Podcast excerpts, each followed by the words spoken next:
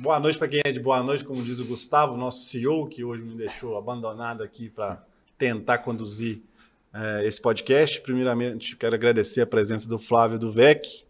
Hoje nós vamos falar sobre os, o tema condicionantes ambientais. Também está atrelada a questão da SG, do ESG, né? Hoje o ESG é a nomenclatura da moda, reinventando aí os conceitos de sustentabilidade mas que traz a questão da governança, que não vai ser o nosso foco hoje aqui, apesar de ter um pouco de relação também. Nós vamos falar muito sobre a questão do meio ambiente em si, que, inclusive, no conceito seria tudo, então não precisaria nem de outras nomenclaturas para desenvolver o assunto. Mas, né, como tem esse novo índice de parametrização ainda que não existe parâmetro, o ESG, a gente vem cada vez mais tentando trazer aí conhecimento nos podcasts que a gente né, apresenta aqui, para que as pessoas tenham mais conhecimento técnico e consigam transferir essa tecnologia para frente. Então, nós vamos morrer daqui a um tempo, né? não sei nem o dia em que cada um vai, independente da idade, velho, pode ficar tranquilo. Não quer dizer que eu seja bem mais novo que você, que eu vou morrer. Não fica lembrando disso.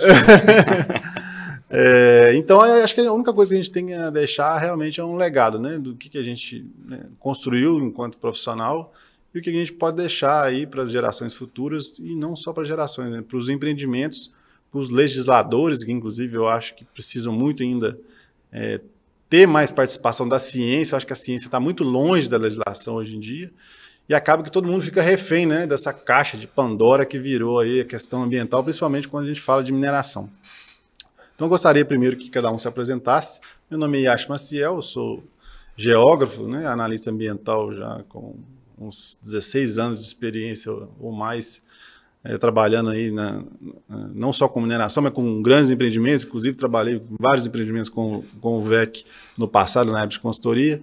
Com o Flávio tive a oportunidade agora, né, Flávio, de trabalhar Sim. junto é, em alguns é, projetos e trazer aí grandes especialistas que são vocês dois para tratar dos temas específicos de qualidade do ar e também sobre a questão de, de, emissão de gás de efeito estufa, planos de mitigação, e no caso do VEC, nosso grande papo aí do ruído, é, não só em Minas Gerais, mas como uma referência nacional. Então fique à vontade para se apresentar. Primeiramente, muito obrigado, Yas, pela oportunidade de participar desse podcast. É, é um prazer enorme é, trocar essas ideias, é, construir junto e trazer um pouco da minha experiência, tanto da empresa Melhorar, que hoje eu sou um dos diretores, e também do meu tempo, da minha época de é, Fundação Estadual do Meio Ambiente, onde eu tive grandes oportunidades de trabalhar em elaboração e coordenação de legislações normativas, que talvez eu consiga trazer aqui hoje uma, uma percepção de como é, são construídas essas normas e com qual visão, com quais objetivos e o que tem sido alcançado hoje. E a gente tem colhido bons, frutos, e principalmente nessa questão do planejamento, né? O planejamento é tudo para um empreendimento. Mas vamos lá. Obrigado, Yash, mais uma vez. É uma honra. Bom, é, primeiro agradeço o convite, né? É, eu acho assim, é muito bom a gente é, expressar as experiências, né? E, e sim, são poucas as oportunidades que nós temos para dividir essas experiências. Né? E a gente vê né, é, também tempo, né? Você começar a fazer. Não existe, a gente não tem um curso. Esse, esse, assunto nós vamos abordar, principalmente na minha parte, que é ruído e vibração ambiental, né? Você tem curso de vibração na, nos cursos de engenharia mecânica, você tem cursos de dinâmica de estruturas, em cálculo de estruturas, mas vibração ambiental é, é você tem vibração no, no, ambiente de trabalho, né? Vibração de, de mão, né? de, de, de equipamentos né? e tal, mas no que diz respeito à vibração ambiental, tem muito pouco. E o que mais existe aqui hoje no Brasil, principalmente, é o que tem a ver com vibração devido a desmonte de rocha. E existem vários outros itens de vibração. Toda vibração que é intermitente ou ter um tempo, depois para e tudo mais, né? Isso não existe, não existe nem norma no Brasil hoje, né? E, então é isso. Então eu tenho uma experiência nisso, né? É, venho trabalhando muito tempo nisso e na parte de ruído, né? vários trabalhos e simulações e, e conhecimento da dispersão de ruído né, um dos empreendimentos. Né. Tem trabalhado bastante, Leonardo. Sou, no caso, eu trabalhei muito com isso, tem trabalhado através da UFMG. Né. Eu sou do Departamento de Engenharia de Estrutura, a gente tem um laboratório que eu coordeno, né, que é de vibração e acústica, né, LATAI. Então, e muito tempo, muita experiência. Então, é uma excelente oportunidade de dividir esse, essa, essa, essa, essa coisa aqui. Né? Que, aliás, quando você vai fazer curso de meio ambiente, o pessoal fala de é, saneamento, água e tal, ruído e vibração é só um apêndicezinho pequenininho que nem acham que é importante. E muitas vezes o empreendimento é um tiro no pé do empreendimento, é o ruído, uma vez que ele começa a, a, a, a trabalhar, ele começa a incomodar a comunidade bastante e passa a ser item é, altamente importante dentro do contexto. Isso acontece muito atualmente em ferrovias, e ferrovia tem a ver com mineração, você tem que, né, caminhões, transporte, essas coisas. Então, esses itens que muitas vezes, é, é, num curso tradicional de meio ambiente, eles são relegados a segundo, terceiro plano, né? Você vai fazer um curso, tem um disso, um pouquinho de horas disso lá, e é um assunto é, é, é importantíssimo, né? Nós vamos falar no, no, né, né aqui para frente. Então, se, se, você não prever, não fizer uma, um planejamento para isso, você vai pagar muito caro no futuro, né? Para poder atender as demandas do entorno, se não levar em conta esses fatores. Né? Passa, ele é um fator ultra importante na maioria dos empreendimentos, né? E muitas vezes ela é relegada a segundo plano como análise. É, esses dois temas, é, como eles são às vezes muito abstratos, as pessoas não costumam dar muita importância para eles. São coisas que não são né, palpáveis, digamos assim, né? É, é igual tratamento de esgoto. Por que, que não existe muito investimento em tratamento de esgoto? Porque não é, é eleitoreiro, né, digamos assim, né? não aparece, né? Então, assim, eu acho que o tema qualidade do ar ruído tem muito disso. Então, assim, é, é interessante a gente trabalhar aqui. É, aqui gente, o público é muito variado, né? Tem pessoas aqui que são especialistas, que estão assistindo, tem pessoas acadêmicas, então tem, tem de tudo. Então, interessante que cada um fale um pouco da normativa que, que rege a parte de diagnóstico né, do, dos estudos ambientais, principalmente de mineração, que é o foco aqui do Instituto. É, depois nós vamos passar para as condicionantes e outros também temas correlatos. E isso que o VEC falou sobre planejamento, e a gente estava discutindo aqui também antes, né, Flávio? O, o tanto que é importante o planejamento é, pensando nesses temas que são abstratos, mas que hoje eles não são tão assim, tão abstratos, porque a cobrança tem aumentado. As condicionantes, inclusive, de qualidade do ar, as modelagens têm sido cobradas é, como condicionantes ambientais, né? E no ruído também sempre se teve né, o diagnóstico e, e a implementação dos pontos de monitoramento de ruído que inclusive tem ressalvas também sobre os dois, né?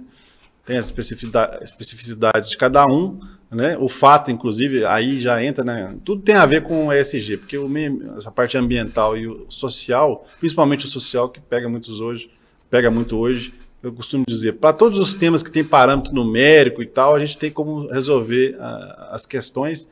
E o fato de estar dentro da lei muitas vezes não significa que não tem impacto. Então, é, essa questão que. que, é, que esse é outro assunto. Esse é, é um assunto. É... Esse, esse, é um assunto para conversar sobre cada tema e, e, sinceramente, vai ficar duas, três horas conversando sobre esses é, parâmetros. É. Esse parâmetro está dentro da lei, está fora da lei, mas tem incômodo, não tem, entendeu? É. Isso, é, isso é porque as nossas leis precisam ser sempre atualizadas. E é muito complexo você atualizar e trabalhar esses limites, essas referências. Né? Obviamente. E a sociedade tem, ela, isso eu costumo dizer sempre também, a velocidade que a sociedade está evoluindo deveria ser a mesma que a legislação, né, a, a, legislação deveria poder evoluir da mesma forma, né? Então as coisas mudam muito rápido. Né? Hoje a gente tem um computador na mão, 10 anos atrás a gente não tinha nada disso. Então as leis são muito antiquadas muitas vezes, né? A lei de ruído até teve uma, uma renovação há pouco tempo, você pode até falar sobre os principais pontos que isso né, aconteceu. A questão de, de, de, qualidade do ar também tem sido discutida agora, inclusive está em trâmite na Assembleia, pelo que eu ouvi, que alguns, alguns não, né? Todos os empreendimentos de grande porte né, é, terão que fazer os seus inventários de, de gás de efeito estufa e já propor uh, os planos de mitigação no embrião. Então, cada vez mais a gente está sendo obrigado a planejar. A engenharia é meio reversa, né? A gente está sendo obri obrigado a remendar de uma forma eh, errada. Mas faz parte da, da evolução, né? Da, da, dialética, né? A gente tem uma tese, aí vem uma antítese e a gente vai reconstruindo e construindo novas uh, formas de pensar e a ciência, principalmente, tem muita responsabilidade em cima disso. E muitas vezes o legislador não tem muita ciência para acabar dando essa resposta para a sociedade. Acaba que a resposta para a sociedade é muito mais importante do que pensar a, a solução do problema. Então, é, começando já com esse tema para vocês dois, gostaria, Flávio, que você primeiro é, nos falasse qual é a normativa hoje que rege a questão dos diagnósticos, né, dos estudos ambientais. Depois a gente passa para a parte das, das condicionantes. Né? Maravilha. Então, nós podemos começar lá pela norma mãe, né, pela matriz, que é a 491 de 2018, que ela foi revisada durante 10 anos. Ela, a origem dela é da do ano de 90. Então, Imagina, 10 anos para 10 anos revisando. Então, pegando um gancho aí na agilidade, as normativas hoje, né, dentro do cenário democrático, a participação de todos os entes, isso muito, é muito é, promissor, né? gera uns resultados excelentes, mas é moroso. Porque, além da discussão técnica, existem outras esferas de discussões e que tornam o processo moroso, outros interesses, mas isso não vem ao caso. O importante é que, é, pelo menos dos grupos de trabalho que eu participei enquanto funcionário público, de construção dessas normas, é, surgiram excelentes normas, justamente por conta dessa capacidade de discussão e esse olhar de vários ângulos e de várias necessidades, principalmente a voz da sociedade, que era o que sempre se discutiu. Está dentro do padrão, mas existe incômodo, está dentro do padrão, mas tem impacto. E aí veio, é, hoje pode parecer simples, né, o que eu vou falar agora para frente, que uma coisa é um padrão legal, outra coisa é um padrão de qualidade, né, um padrão para se tomar decisão, comando e controle, e outra coisa é um padrão de qualidade para se avaliar se está piorando, se está melhorando, e qual que é a sua capacidade de melhoria em cima daquilo. E aonde estão os seus problemas, né? Aonde agir. Então, a 491 foi muito feliz ah, em trazer diretrizes para os estados, para alinhamento de plano de gestão, porque era uma coisa que, quando eu entrei no órgão ambiental, eh, nós tínhamos as diretrizes, as normas legais, e tinha um padrão de qualidade do ar que era um padrão de qualidade solto da década de 90, sobre o olhar da década de 90. Então, é, foi necessário revisar todas as normativas que in, in, é, impactavam diretamente nas chaminés ou nas fontes emissoras, né, mais conhecido como as chaminés, as vias, os canos de descargas. Então, desenvolveu um plano de controle de emissão veicular, depois desenvolveu um plano de controle das emissões de chaminé, que é um 87, que traz os padrões para as principais, é, a norma né, estadual que traz os principais padrões de emissões para as principais indústrias existentes aqui, e tem uma, um dos padrões lá que é mais amplo, que é chamado lá de não listados. Mas é o norteador. Então, as fontes controláveis estavam ali sobre um, uma legislação, uma normativa de comando e controle. E, ao mesmo tempo, observava-se que a qualidade do ar oscilava, hora boa, hora ruim. Então, é, desenvolveram, foi, foram desenvolvidos N normas, notas técnicas, normativas internas, treinamentos no órgão ambiental à época, para esse entendimento, para desmembrar o que, que é um padrão legal, aonde tem um comando e controle, onde a regularização atua e aonde tem o diagnóstico, o resultado, para ver se as ações que estão sendo tomadas nas emissões estão surtindo efeito na qualidade do ar. Porque, como no início você disse, a qualidade do ar como ruído é algo muito abstrato. E eu costumo dizer que muito democrático, porque ninguém fica sem respirar e ninguém deixa de poluir em algum momento no seu contexto de vida. Seja numa queimada, seja numa emissão veicular, seja no consumo do seu bem material, em algum momento teve uma emissão atmosférica para poder gerar aquilo ali. Então, pensando também na parte de diagnóstico ou prognóstico, é muito importante essa avaliação, porque tem a ver com a condição do tempo, tem a ver com a, com a condição dos ventos, tem a ver com o potencial emissor, de qual tipo de poluente você está lançando, porque a atmosfera ela é composta por gases, partículas de N tamanhos e que cada uma tem o seu impacto sobre a saúde.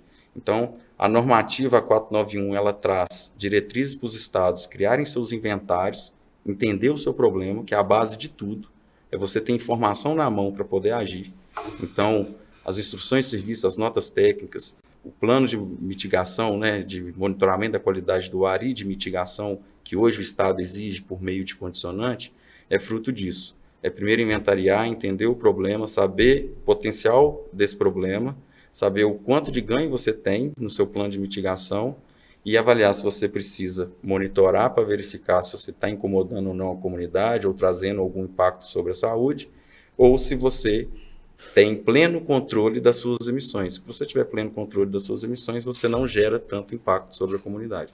Então, hoje o Estado, sobre um olhar individual, ele consegue fazer isso diante do licenciamento, mas por conhecimento, internamente eles têm um banco de dados que foi implementado à época, enorme, um mega computador que junta inventário de todas essas fontes, seja ela veicular, seja ela da indústria, seja ela da mineração, de forma que acredito eu que em breve o Estado terá o seu inventário regional e tomar decisões locacionais. Hoje, o Estado, com essa informação, acredito eu que tem conseguido tomar decisões sobre cada indivíduo e propor a medida de controle sobre cada indivíduo.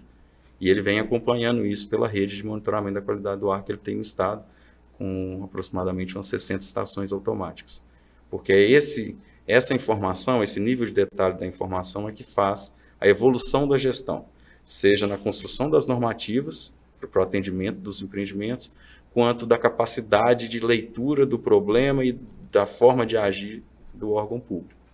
E aí hoje eu, enquanto não mais representante do órgão público, eu enquanto consultor técnico né, da Melhorar, que é a especialidade da nossa empresa hoje é dar consultoria nessa área em relação à qualidade do ar e emissões, como você se planejar, o prognóstico é fundamental para que você é, leve até mesmo para a gestão pública. Olha, você está permitindo que eu implemente aqui. Você tem que me garantir, por exemplo, que num raio de tantos metros ou de tantos quilômetros, você não pode permitir, por exemplo, um empreendimento de uso e ocupação urbana.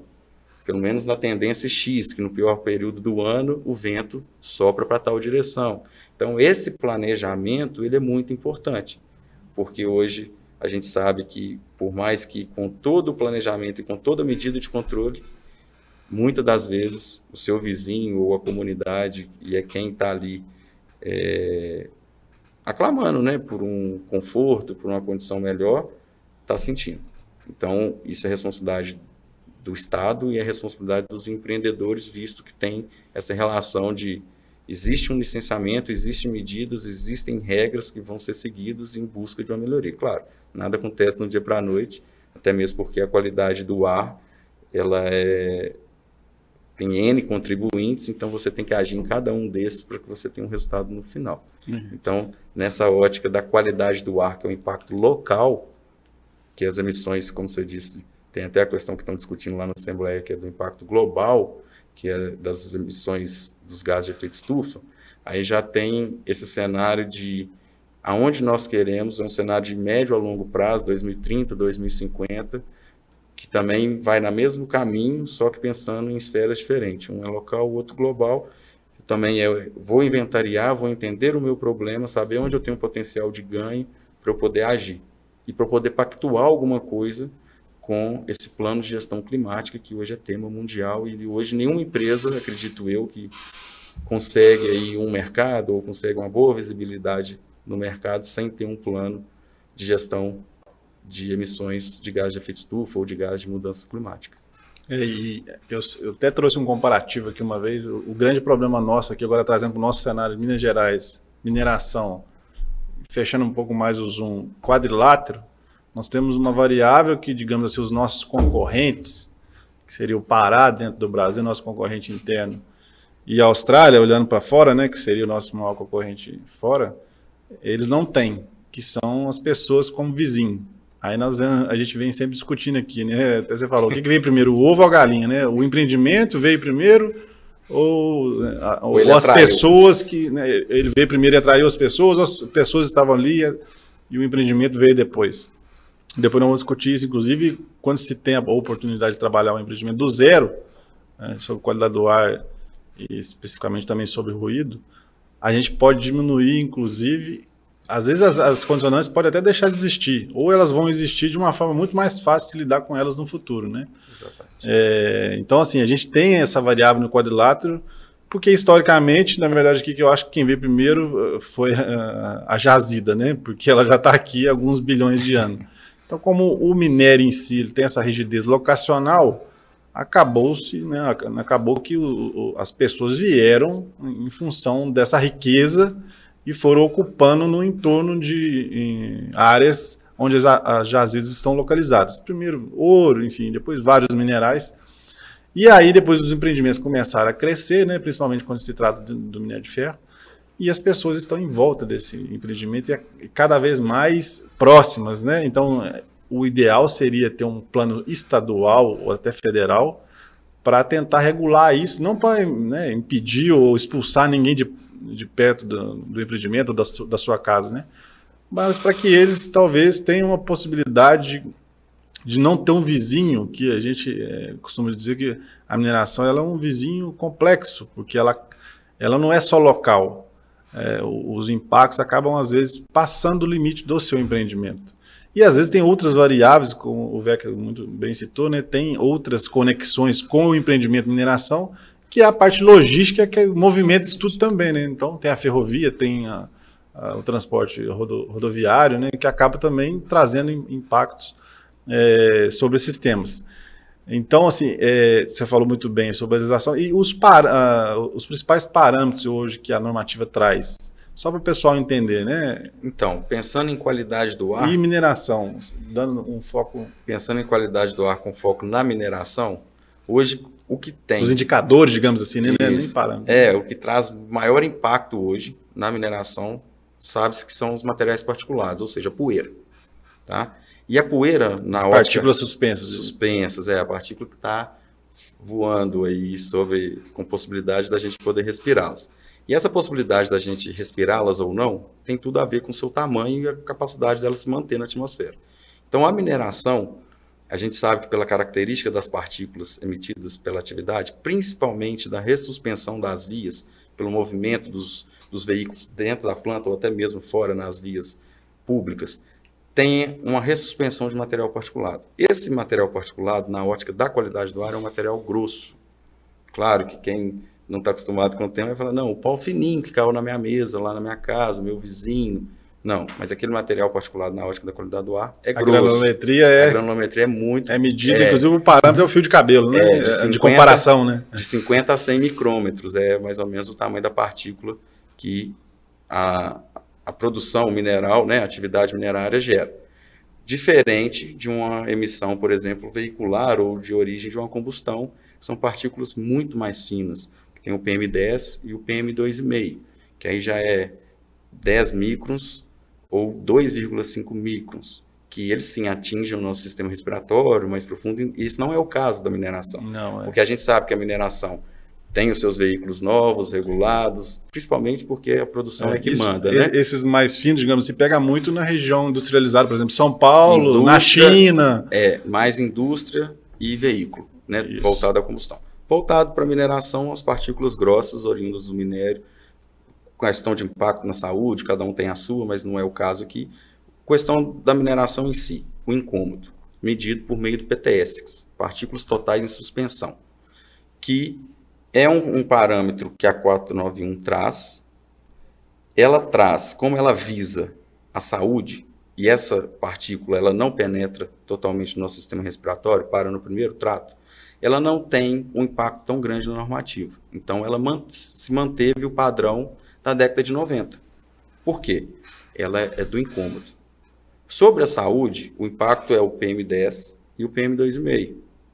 Então, aí sim, o PM10 e o PM2,5 vêm com metas a serem cumpridas. Então, na visão da mineração, a gente tem que trabalhar com incômodo, com o que incomoda o meu vizinho, mais ou menos, que é o que acontece com o ruído e a vibração.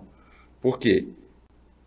às vezes eu estou dentro do padrão de qualidade, que é na qualidade do ar, e estou gerando um incômodo. E isso pode ser um indicador que eu posso ter uma melhoria no meu, na minha medida de controle. Ou pode ser um indicador que eu tenho um vizinho também que esteja contribuindo para aquela degradação. Vizinho esse pode ser um empreendimento, pode ser uma via, pode ser até um vizinho seu que talvez tá, esteja produzindo outro tipo de coisa, um carvão ou alguma coisa parecida. Ou fazendo queimada controlada para pasto e por aí vai. Tudo isso está inserido ali nesse Minas Gerais, é. Que até um parênteses que a gente pode fazer aqui é essa questão da responsabilidade sobre o resultado. Quando se monitora emissões, a responsabilidade é de quem emite. Quando se monitora a qualidade do ar, ele indica quem causou aquele impacto, que foi a fonte a ser identificada para ser tomada a decisão sobre ela. Uhum. Então, é, é bom frisar que o monitoramento da qualidade do ar, por mais que muitos empreendimentos executem como medida compensatória por ser um poluidor, né? como medida, condicionante. Como condicionante. condicionante. E, mas naquela ótica de poluidor pagador, já que você polui alguma coisa a qualidade do ar, me conta como que está a situação no seu entorno. Isso não quer dizer que a relação é direta. É. Isso é uma coisa que eu acho muito importante a gente reforçar, porque é, primeiro, é uma, existe culturalmente a mistura entre o que é qualidade do ar e o que é emissão atmosférica. Um é o que você lança, o outro é tudo misturado que você respira. Uhum. Então, essa diferenciação é muito importante para na hora que você vai comparar padrões e saber também do objetivo de cada um desses padrões. Um é comando e controle, o outro é direcionamento de ação, diagnóstico, indicador. Então, o que a 491 traz são indicadores e diretrizes para os estados alcançarem esses indicadores, uhum. por meio da redução das emissões atmosféricas, que cada um vai ter que construir o seu plano diante do seu inventário. É, e no seu caso específico, que é diferente do VEC, a nota de corte, digamos assim, o limite da norma era um indicador de qualidade. Não quer dizer que estar ultrapassando você está sujeito às infrações legais, digamos assim. Né? Exatamente, porque Principalmente você citou muito bem o quadrilátero ferrífero.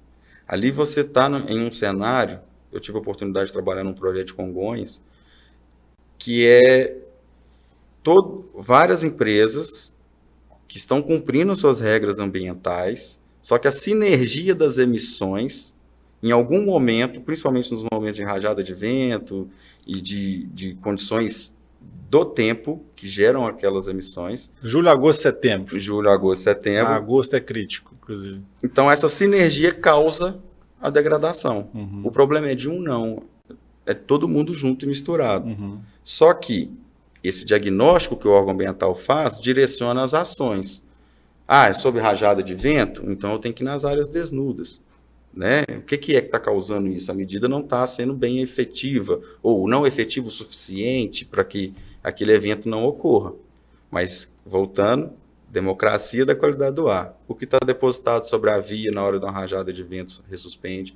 O que está sobre um telhado ressuspende. O que está lá na mineração ressuspende. Se você tem uma via na frente da sua mina, inclusive a via é mais responsável às vezes do que a sua própria, a própria, mina, mina, se ela estiver bem controlada. Exatamente, porque ali tem um fluxo de. É. Que acontece muito na 040, inclusive. Exatamente. É. Não só na 040, como na Fernão Dias também tem várias minerações que estão de frente para pra, as vias, né? VEC, agora passando para você, né? A normativa, ela demorou tanto, são 10 anos também para ser a, a, primeira lá, é de que ano? A, a, primeira não, a penúltima, digamos assim, né? Que a primeira eu nem sei qual foi. É, você falando de ruído ou vibração? Ruído. O ruído, a, a penúltima né, de fontes, aí tem separação, fontes fixas, fontes não, é, estacionárias, que são fontes fixas, e uhum. fontes móveis, né? Que são as não estacionárias. As fontes fixas é a 10151, a última versão, a penúltima, né? Era de 1980 e agora, né? É 2019, né? Olha para você ver, 1980. Quer dizer, foi, foi mais ainda. Foi mais ainda. Então, é uma coisa que gastou 19 anos, né? É. E aí, dentro na, da, do desenvolvimento dessa norma, é, foi é, foi identificado, já, é, o pessoal sabia, mas foi é, colocado no papel né, a questão dos ruídos gerados por meio de transportes. Né? Aí, então, foi criada uma sequência de normas e essa 10151, que antes era geral para tudo, né, passou a, a atuar somente em fontes não estacionárias, fontes fixas. Quem é fontes fixas? Por exemplo, dentro de cidade seria uma boate, um bar, né? Na mineradora, né? Uma, um tipo, uma fonte fixa, por exemplo, na, na própria mina, na exploração, o maior gerador de ruído, inclusive, na mina, são os caminhões fora de estrada que estão dentro da mina. E a outra fonte maior, né, são os caminhões que tiram o minério e transportam ele para fora da mina. Aí, os caminhões já é um transporte. Ele não é mais aquela coisa confinada dentro da mina. O confinado dentro da mina é essa norma NBR 10151 de 2019, que foi teve algumas correções em 2020, já algumas é, nem atualização, algumas correções porque não dava para fazer revisão, alguma coisa saiu no texto, então teve que e, mas afeta muito pouco também no contexto geral da norma. Uhum. E como eu disse, né, saiu a norma, né, foi escrito no início da norma lá para que aquilo, que aqui essa norma não é aplicada a sistemas de transportes. Para utilizar os sistemas de transportes tem que consultar, né, antes ela fazia tudo, então agora vai consultar um outro conjunto de normas, né, que de é, 16425, aí tem parte 1, que é definições, generalidade específica disso, tem a 2, a 3, a 4 e a 5. Né? A 4 é de ferrovia, que é a primeira que ficou pronta de todas elas. Nós temos agora, eu, eu não sei quem é quem, né? você, você vai, ter, vai ter uma para é, transportes rodoviários, tem uma para metrô, né? que é transportes, é, veículos é, rodoviários metropolitanos, tem os ferroviários, que é transporte de carga, ferrovias, né? que é, é 16425, parte 4. Essa aí tá, já está. E, e tem a da, parte de, de aeronaves, que é uma delas, no momento, o nome, número também. Né? E tem uma também para navios, essas coisas. Então tem que ver que o transporte foi criado, isso, né? e elas estão em desenvolvimento. Dessas de, de transportes, a primeira que saiu foi foi a de nomenclatura, de específica de transportes, e a onde eu atuei mais diretamente, né, que eu contribuí bastante, contribuí muito no texto da, dessa rodovia, dessa de ferrovias. Né? O texto base da norma para discussão foi todo desenvolvido por mim, né, com o pessoal que trabalhou, fizemos até uma dissertação de mestrado no FMG que trabalhou, fizemos muitas medições de campo na época para balizar, porque o pessoal da, da, das ferrovias, tá? É aquele negócio, vai fazer uma norma e está todo mundo preocupado. Assim, onde que eu vou ser penalizado? E aí o pessoal que é incomodado, você está me incomodando. Então, foi feito um trabalho muito intenso nessa direção, né? E pegamos também o que existe no mundo, né? Em termos de transporte ferroviário, na época, né? E em termos, vamos dizer assim, de... É, o transporte ferroviário que é praticado aqui no Brasil em termos de transporte de carga. Né? Porque na Europa, cada país tem uma, mas lá o, o transporte é completamente diferente. São trens de alta velocidade, com outras situações. Uhum. O que mais se aproxima, inclusive, do brasileiro é o americano, que, aliás, as próprias locomotivas né, é, são compradas, são EGE, né, são, são locomotivas americanas às vezes são comprados já usados ou são fabricados pela própria é, é, GE aqui no Brasil, né, ou derivado dela. Então, esse componente, né, que hoje são os componentes modais que você tem que atuam na mina, né, ele tem que ter muito cuidado, porque ele afeta mesmo muita coisa. Então, você tem que ter um estudo especial para isso. Ali você tem a parte de transporte de minério para chegar até o, o, o modal, né? É, é, na verdade, nós temos até antes um pouco disso, né? Nós temos os caminhões que circulam é. para movimentar estéreo, para ir para pilha de estéreo. É, é. né? e, o, e o caminhão que leva o rum, que é o, digamos, mas, o minério mas, bruto para a planta. Isso, mas o caminhão que trabalha lá na Minas, fora de estrada, ele é, ele é a 10151. Exatamente. Ele é dentro do empreendimento ali, então ele gera, gera um certo conflito ali.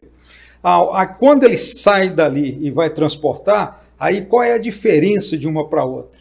É que o ruído gerado pelo caminhão que transporta ou pelo estrada de ferro, pelo locomotiva com, com, com o, o, a, a, que a gente chama, né? O pessoal chama de trem, mas aqui em Minas tudo é trem, né? a gente chama de composição ferroviária, que é o correto. Então, passou o tempo, não é trem, é composição ferroviária. Bom, aí é, todos eles são regidos por essa outra norma, uhum. entendeu? Né? E então esse é um filhote que saiu dessa 10151, essa nova versão dela, que antes era tudo misturado, era, era muito confuso. Quando se ia aplicar aquilo, as coisas não se aplicavam, não tinha nada a ver com a realidade. Hoje, é, a 10151 tem números de referência para ruído, aquela que é concentrado em, em, em locais confinados ou indústrias, coisas do gênero. Que é o que a mineração usa para os diagnósticos, né? É o que a mineração usa para diagnóstico. Quando você fala dos transportes, aí você não tem aqui no Brasil.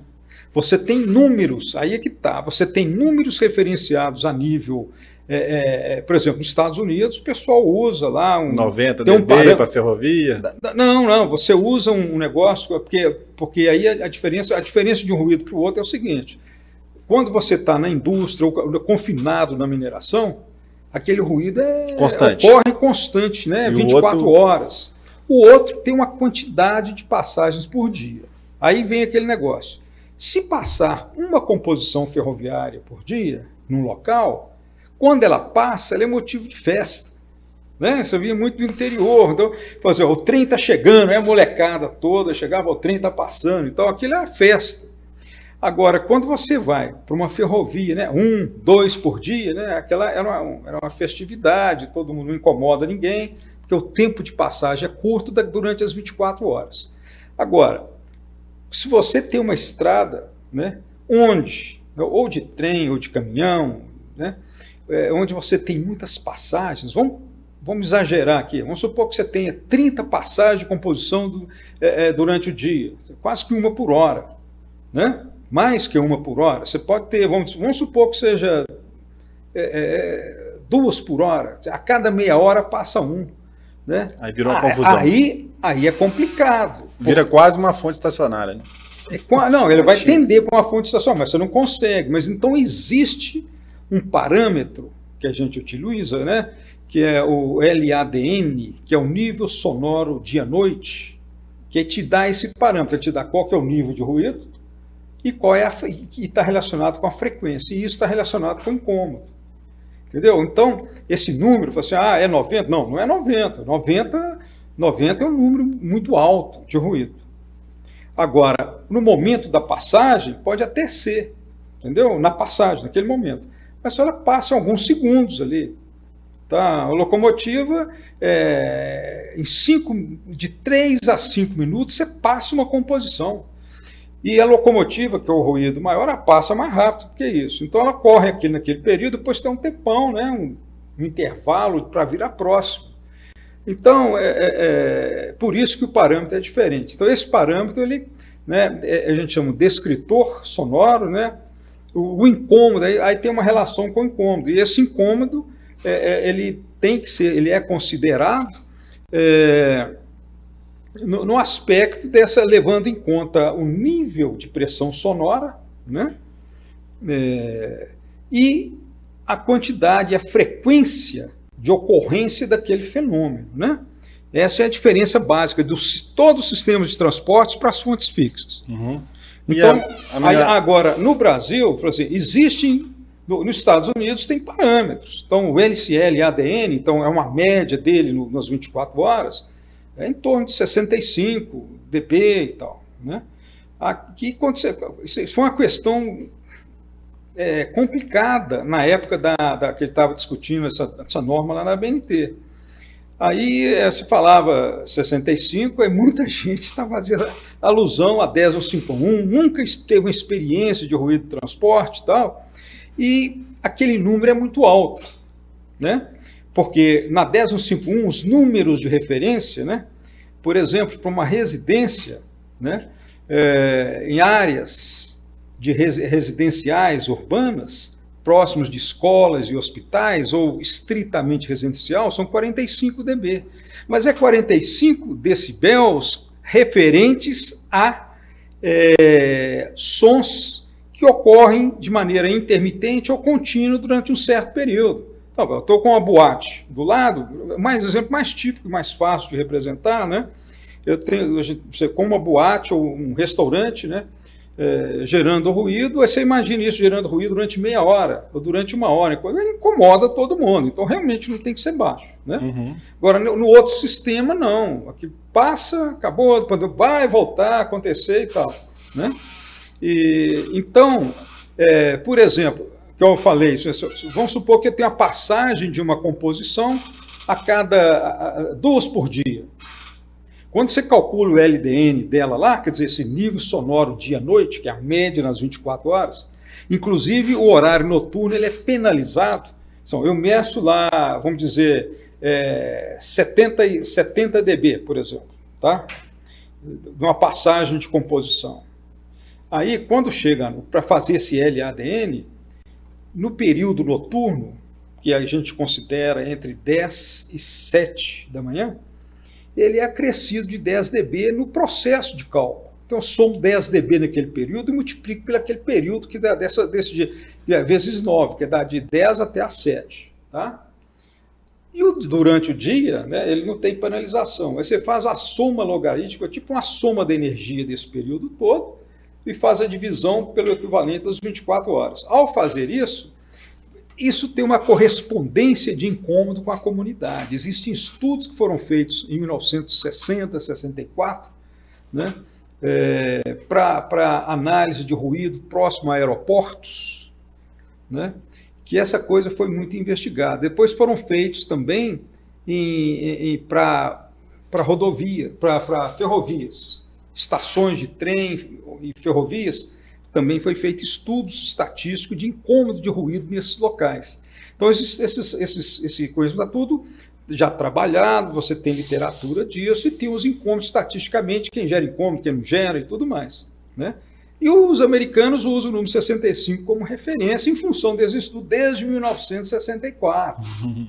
Aí tem uma comissão para análise de ruído nos Estados Unidos que é, fez uma revisão desses critérios né, e, falou, e identificou, falou, olha, não existe até hoje nada melhor para identificar o ruído do que esse parâmetro do LADN. Esse incômodo dia-noite, que, que, me dá a frequência de passagem, né, de, de ocorrência do evento, né, é, passagem de composição passagem de veículo, caminhão, estrada e tal, né, é, o que relaciona essa frequência de ocorrência com o nível sonoro emitido por eles, ou emissão sonora de quem está escutando. Né?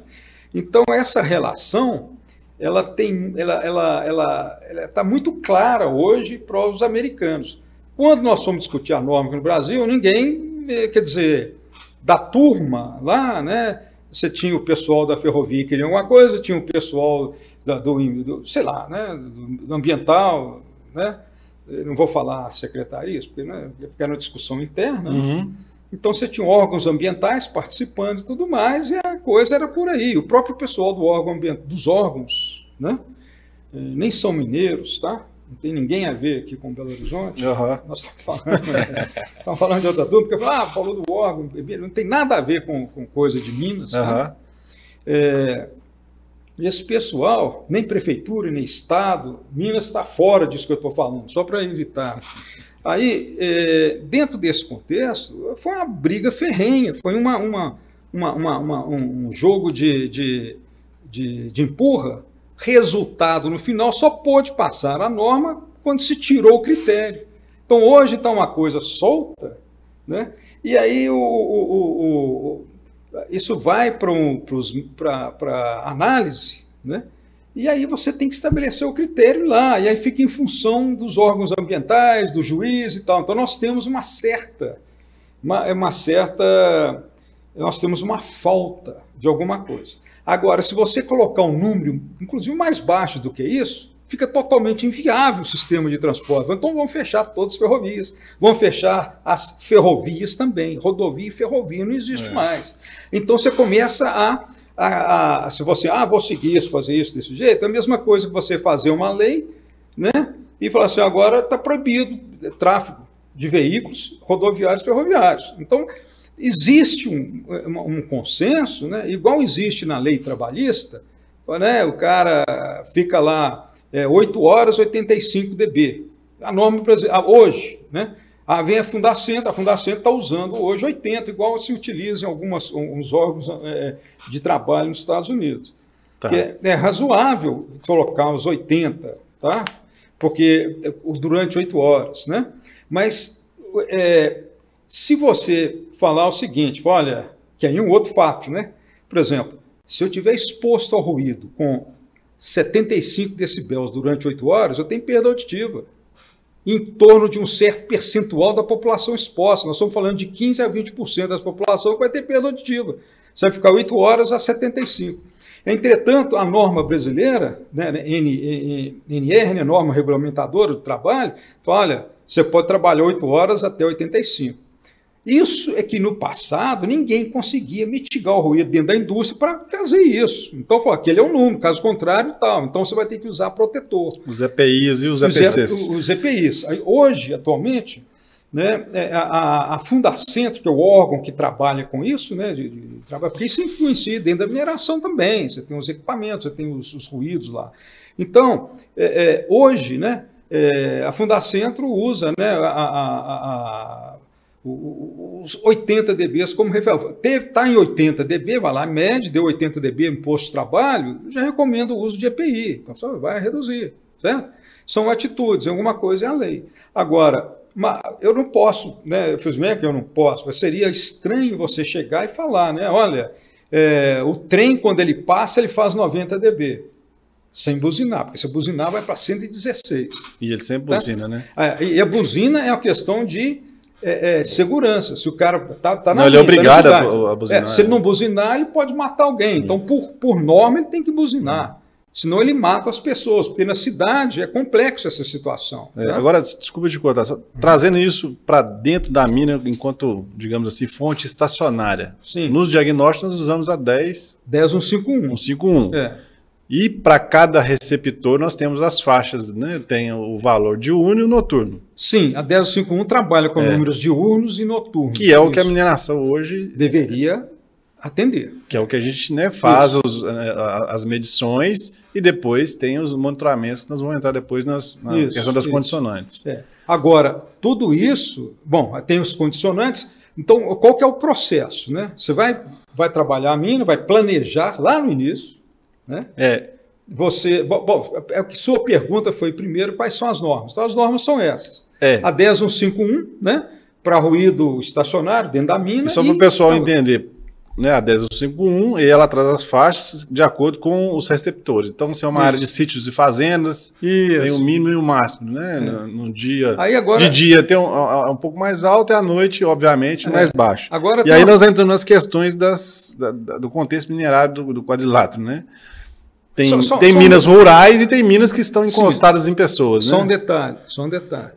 Quando você participa das normas, você acaba descobrindo determinadas coisas, que é o seguinte.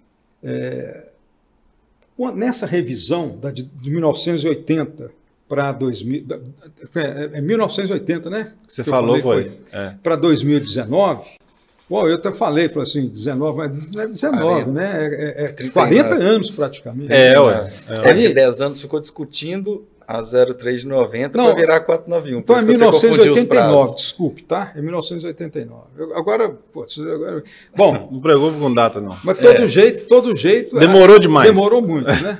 Agora, em, lá na, na, na, na 1989 ou 1980, me fale aqui foi criado o critério para áreas rurais, eles estabeleceram que era 40 dB durante o dia e 35 à noite. Olha, olha só a coisa. Aí eu descobri no dia da reunião. E é isso até hoje, né? Alguém levantou, alguém que estava no comitê de revisão, falou assim: sabe por que, que existe o 35 no campo, em áreas rurais? Falou, né? Eu pedi para colocar porque não tinha nenhum número. Aí nós colocamos 35. Aí eu falo, poxa. Foi discricionário, então, porque eu quis. É, não, é. Aí o que acontece é o seguinte: porque nessa época o pessoal queria reduzir os números tá? da 10151. Aí eu até trabalhei junto com o pessoal aí, com as entidades, para poder falar, olha, se a gente reduzir mais, já era, não dá. Fica, fica... Você está obrigando a pessoa a ficar na ilegalidade, né? Digamos é, assim. Está obrigando os empreendimentos a ficarem na ilegalidade. É o, é o caso quando eu comecei por chamar do ruído no, no ambiente de trabalho, sabe? Eu, né, na época era 85, porque o que se você tinha de sistema de mitigação, de tal, tal, era 85, e daí EPI, né? As coisas vão mudando, você vai, vai, vai ganhando mais tecnologia, a tecnologia vai aumentando e tudo mais, né? basta ver os carros, né? Hoje um carro elétrico não emite som, você tem que gerar o som nele para o cara saber que o carro está ligado, entendeu? Então as coisas vão mudando. Então o veículo, eu acredito que exemplo, o pessoal na Europa tem uma previsão de 1930 carro todo elétrico. É, aqui, né? aqui, também vai por isso. Vai, o mundo vai para isso. Vai caminho. acontecer isso. Vai acontecer. Os caminhões, o barulheiro vai acabar. vai acabar. Eles vão ter que gerar é, é, é ruído para saber que o carro está ligado. Aliás, isso já está acontecendo. Você pega um carro híbrido hoje, né, que funciona boa parte da eletricidade, ele tem uma, uma coisinha lá. Ontem, ontem eu estava olhando um, né? Aí ele, ele tum, aí falou, mas por que, que é esse barulho? Achei que eu não, esse barulho foi é, é, criado num por tom, segurança. Num tom que, que, que, que, o ser humano percebe, nas faixas, várias faixas de idade, porque tem isso, se você colocar ele muito agudo, o pessoa mais idosa não escuta. Se você colocar ele muito agudo, ele não escuta, e o pessoal mais novo sente muito incômodo. Aí também, se você colocar muito grave, você não tem a direcionalidade, porque se o som é grave, né? Grave no sentido, né? né? Se ele é grave, você não percebe a direção de onde ele vem, você não consegue saber a direção. Então, a frequência desse som, se ele é grave, se ele é agudo, te relaciona com a diretividade. Você pode saber de onde está vindo aquele som. Uhum. E se você é, coloca ele muito é, muito assim, alto, que a gente fala alto no sentido de frequência, né, ser muito agudo, né? ele vai incomodar o pessoal mais novo e o pessoal mais, mais é, é com DNA um pouco mais avançado, né? data de nascimento antiga, né? Esse pessoal não vai escutar, porque tem uma coisa que chama presbiacusis, que é a perda auditiva com a idade. Aí essa pessoa, ela simplesmente não vai saber que o carro está ligado. Então, foi feito um estudo para, opa, vamos trabalhar aqui nessa faixa para emitir som. Então, esses carros elétricos vão estar trabalhando nessa faixa. Então, ah. a tendência né, é que esses ruídos vão desaparecendo, porque você está atuando o que a gente chama atuação de atenuação de ruído na fonte, que no caso dos veículos e tal, tal, você vai acabar com isso. Né? Vai acabar, inclusive, porque a fonte que abastece eles vai acabar, né? Vai acabar. Que é o petróleo, né? E que vai na mesma linha da qualidade do ar. Isso. A melhoria contínua dos veículos e, pegando um gancho aqui, o que, que aconteceu nos diagnósticos nos últimos anos? Um veículo de 2000 emitia 10 vezes mais poluentes atmosféricos que um de 2010. Só que nesse período nós tivemos um aumento de 110% da frota. Incentivos de governo, uhum. etc., várias outras ações. Lobby. Aumentou. Então a qualidade do ar se manteve. E os veículos tiveram um ganho até de 90% na redução das emissões nesse período. Senão a qualidade do ar tinha desandado também. Uhum. Então, o que se ganhou na redução das emissões foi, foi equiparado pelo crescimento da frota. E hoje nós caminhamos justamente para isso. Qual que é o fator de ganho das emissões, igual uhum. ao do ruído, também eu acredito que vai nesse mesmo caminho, que você tem, se eu tinha 90%, eu já tive o ganho desses 90%, agora eu só tenho 10%. E esses 10%, o esforço no carro a combustão é muito maior para você ganhar esses 10 do que você mudar de tecnologia. Isso, isso. isso força você mudar de tecnologia ou para o híbrido ou para o elétrico. E aí vem essas compensações isso. com relação a ruído, que na, na questão da qualidade do ar, tem algumas pesquisas já que diz que a ausência da emissão do enxofre pode gerar micropartículas e tem alguns estudos já rodando aí, porque na qualidade do ar nem sempre menos é mais. Não, Elas têm as reações isso, químicas atmosféricas, fotoquímicas, que é, nessa salada mista podem gerar outros compostos diante da ausência de alguns. Aí eles vão fazer, provavelmente, igual estão fazendo com ruído. Vou ter Exatamente. que gerar uma coisa artificial, se for necessário, gerar enxofre, vai ter que gerar, medido. Vai é. ter tantos por cento de enxofre percentual saindo aqui de uma forma ou de outra, né? provavelmente. Então, já tem algumas avaliações aí na qualidade do uhum. ar sobre é, até onde o ganho é, é, a redução, ela se reflete diretamente na qualidade. Interessante. Então, isso é nessa temática, e puxando também um pouco o gancho da questão de frequências, e a qualidade do ar também traz isso. Ela traz um padrão de qualidade do ar do dia, que é a média de 24 horas, para alguns gases até em horas, médias compostas frequência de 8 horas. de ocorrência, né? De Eu ocorrência. Falei duas coisas. Uma é frequência de ocorrência, outra é frequência do som. É, na qualidade do ar, ela tem uma concentração, não tem ausência. Ela tem uma concentração base que é da atmosfera. Só que ela tem hora incremento e hora não tem esse incremento, seja pela emissão ou seja pela condição da dispersão da atmosfera. E essa oscilação é que a norma tende a ponderar. Por quê? Vamos puxar lá para a mineração, o PTS, a partícula mais grossa. Ela tem um padrão de 80, que é um padrão diário, uma média de 24 horas. Ó, desculpa, de 240. E temos uma média anual, que ela tem lá toda a sua regra para fazer, né? É, que traga segurança para aquele resultado, de 80. Por quê? Entende-se na qualidade do ar que um curto período de tempo em alta concentração faz mal, mas um longo período de tempo em concentrações medianas também faz.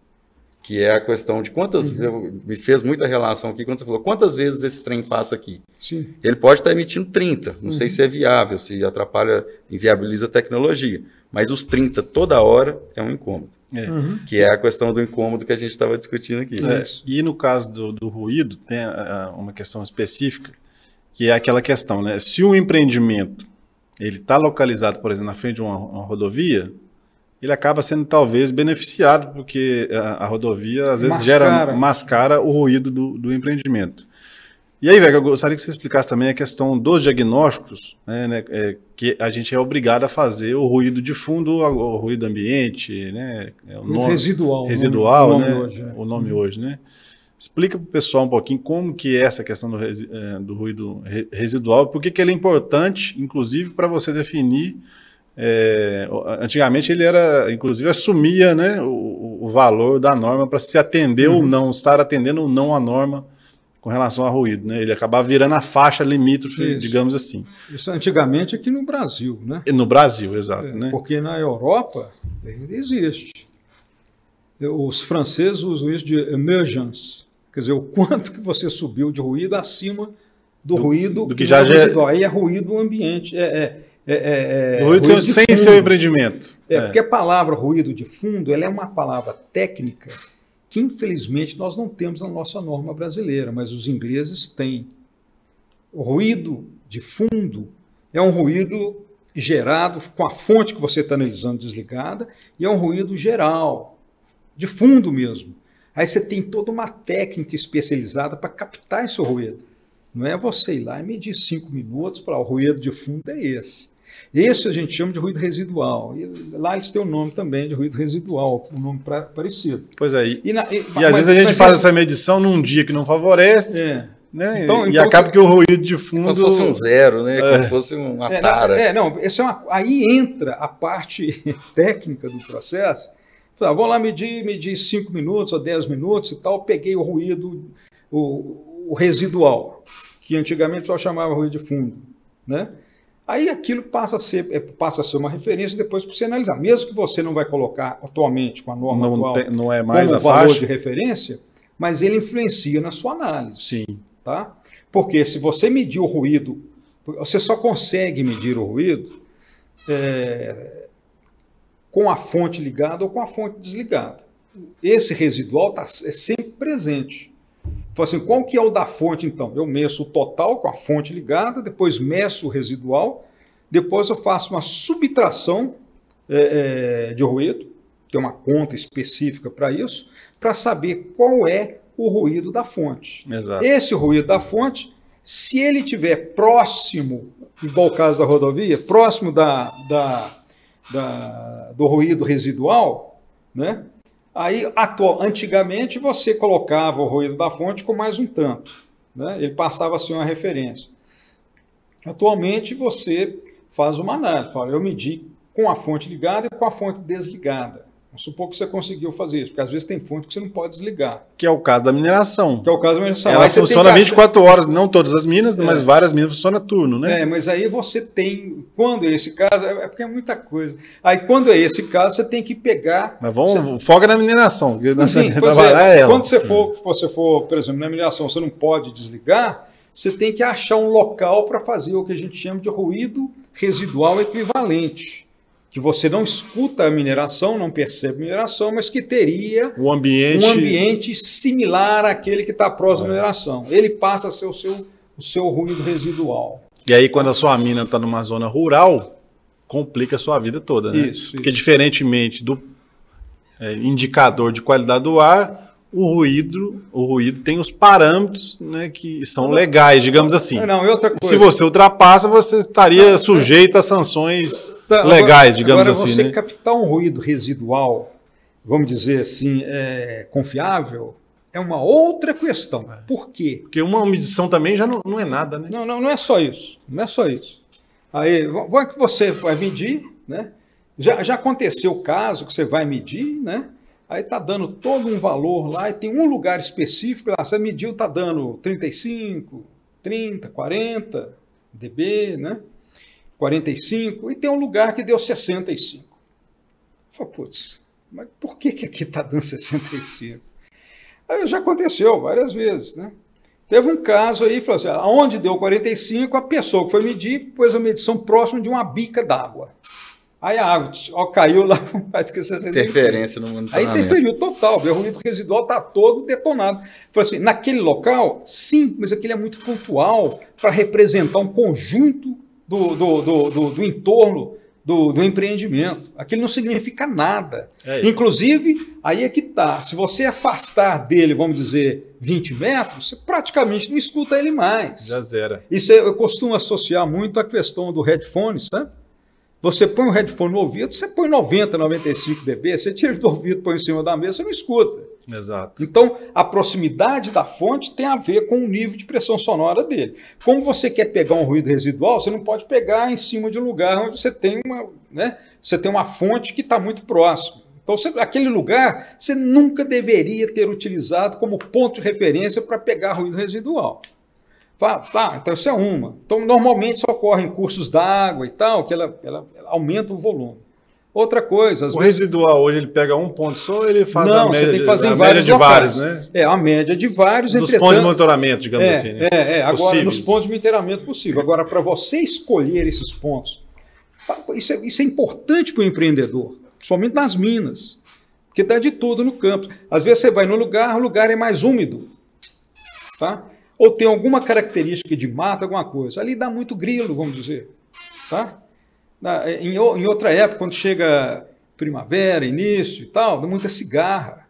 Uma, Sapo. ci- uma cigarrazinha, um sapo, putz, o sapo. Vamos só falar, o grilo, O você, grilo. você a 5 metros de distância do grilo, 5 não, a 3 metros, a 4 metros de distância, 4 metros de distância do grilo, ele dá 62 dB.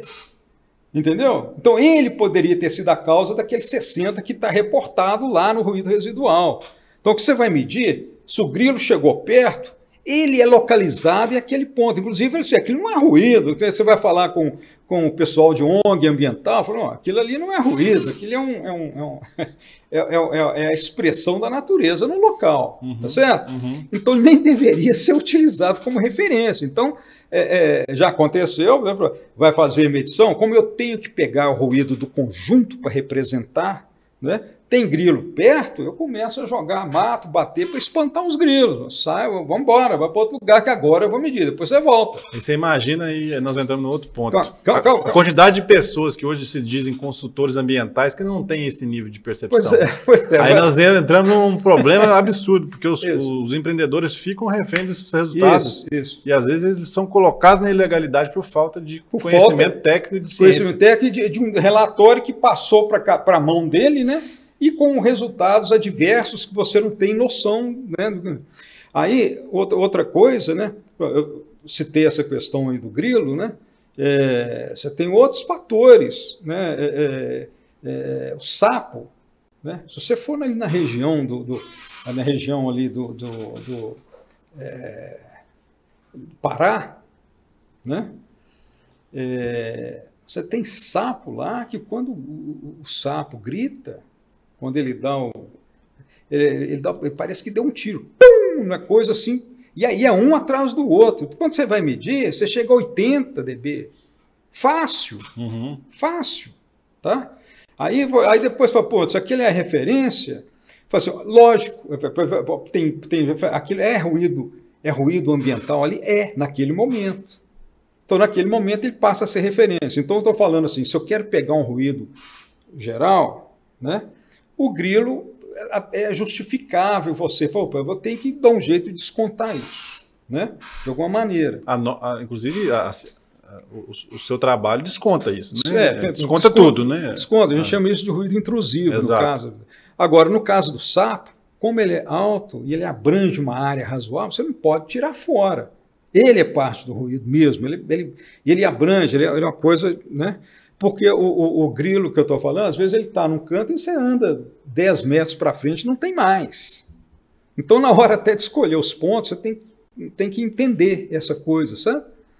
E, então, e, e outras coisas, às vezes passam no local é, uma rodovia, Aí a rodovia faz um ruído. Ele é ruído residual, ele é ruído residual, faz parte, ele vai ser, ele vai entrar como coisa do empreendedor. Não é intermitente, né? Ele é 24 é, horas, inclusive. É, e aí, assim, aí, aí você tem que saber diferenciar o que que daquele transporte está relacionado com a mina e o que não está. Entendeu? O que não está é residual, o que está é da mina entendeu? Do sistema de transporte da mina. Então, essas coisas têm que ser diferenciadas. Aí que o inventário é super importante. É, e aí ah, nós entramos até. Calma, calma, calma. Aqui, um como... tema seu depois que seriam os escopos lá do. Assim, ó, que acaba que essa, a, a, maioria das minas, inclusive, não tem frota primária para uhum. transporte do produto. Isso. É. A frota primária é só para transporte do uhum. ruim e do estéreo. Então acaba que essa parte, digamos assim, que não, não é responsabilidade mais do empreendedor. Mas entre tem aspas, uma correlação, entre, aspas, entre aspas, porque é uma correlação é, indireta. Porque né? quem vai reclamar, vai reclamar do empreendedor. Tudo. Né? Tá. Inclusive Aí, as coisas que não são responsabilidade do empreendedor, hoje em dia caem na, é, nas costas do empreendedor. E, e aí, é, é, voltando a essa questão aí do, do, do desse, desse tipo de, de ruído, para diferenciar e tudo mais, aí entra uma coisa de medição sonora, que são as gravações. Então, quando a gente vai fazer medição, né, você mede, registra e grava. Depois você chega no laboratório, coloca o headphone e vai e passa e passa e vai. Não, você vai passando. Vai vendo né? as frequências. Você vai, você vai vendo a onda, a onda, a, o som passando ali no computador e vai vendo. Ah, isso aqui é um carro. Isso aqui é uma moto. Um pássaro. Isso tem a ver, não tem, entendeu? Isso aqui é. é, é e, aí, e assim vai. Fala assim, aqui tem esse assunto. Entendeu? Aí você consegue, você tem toda a possibilidade de excluir aquilo que, é, vamos dizer, que é transitório, que não, que, que não tem nada a ver com o empreendimento, a gente chama de ruído intrusivo. Hoje na norma tem esse nome. Tá?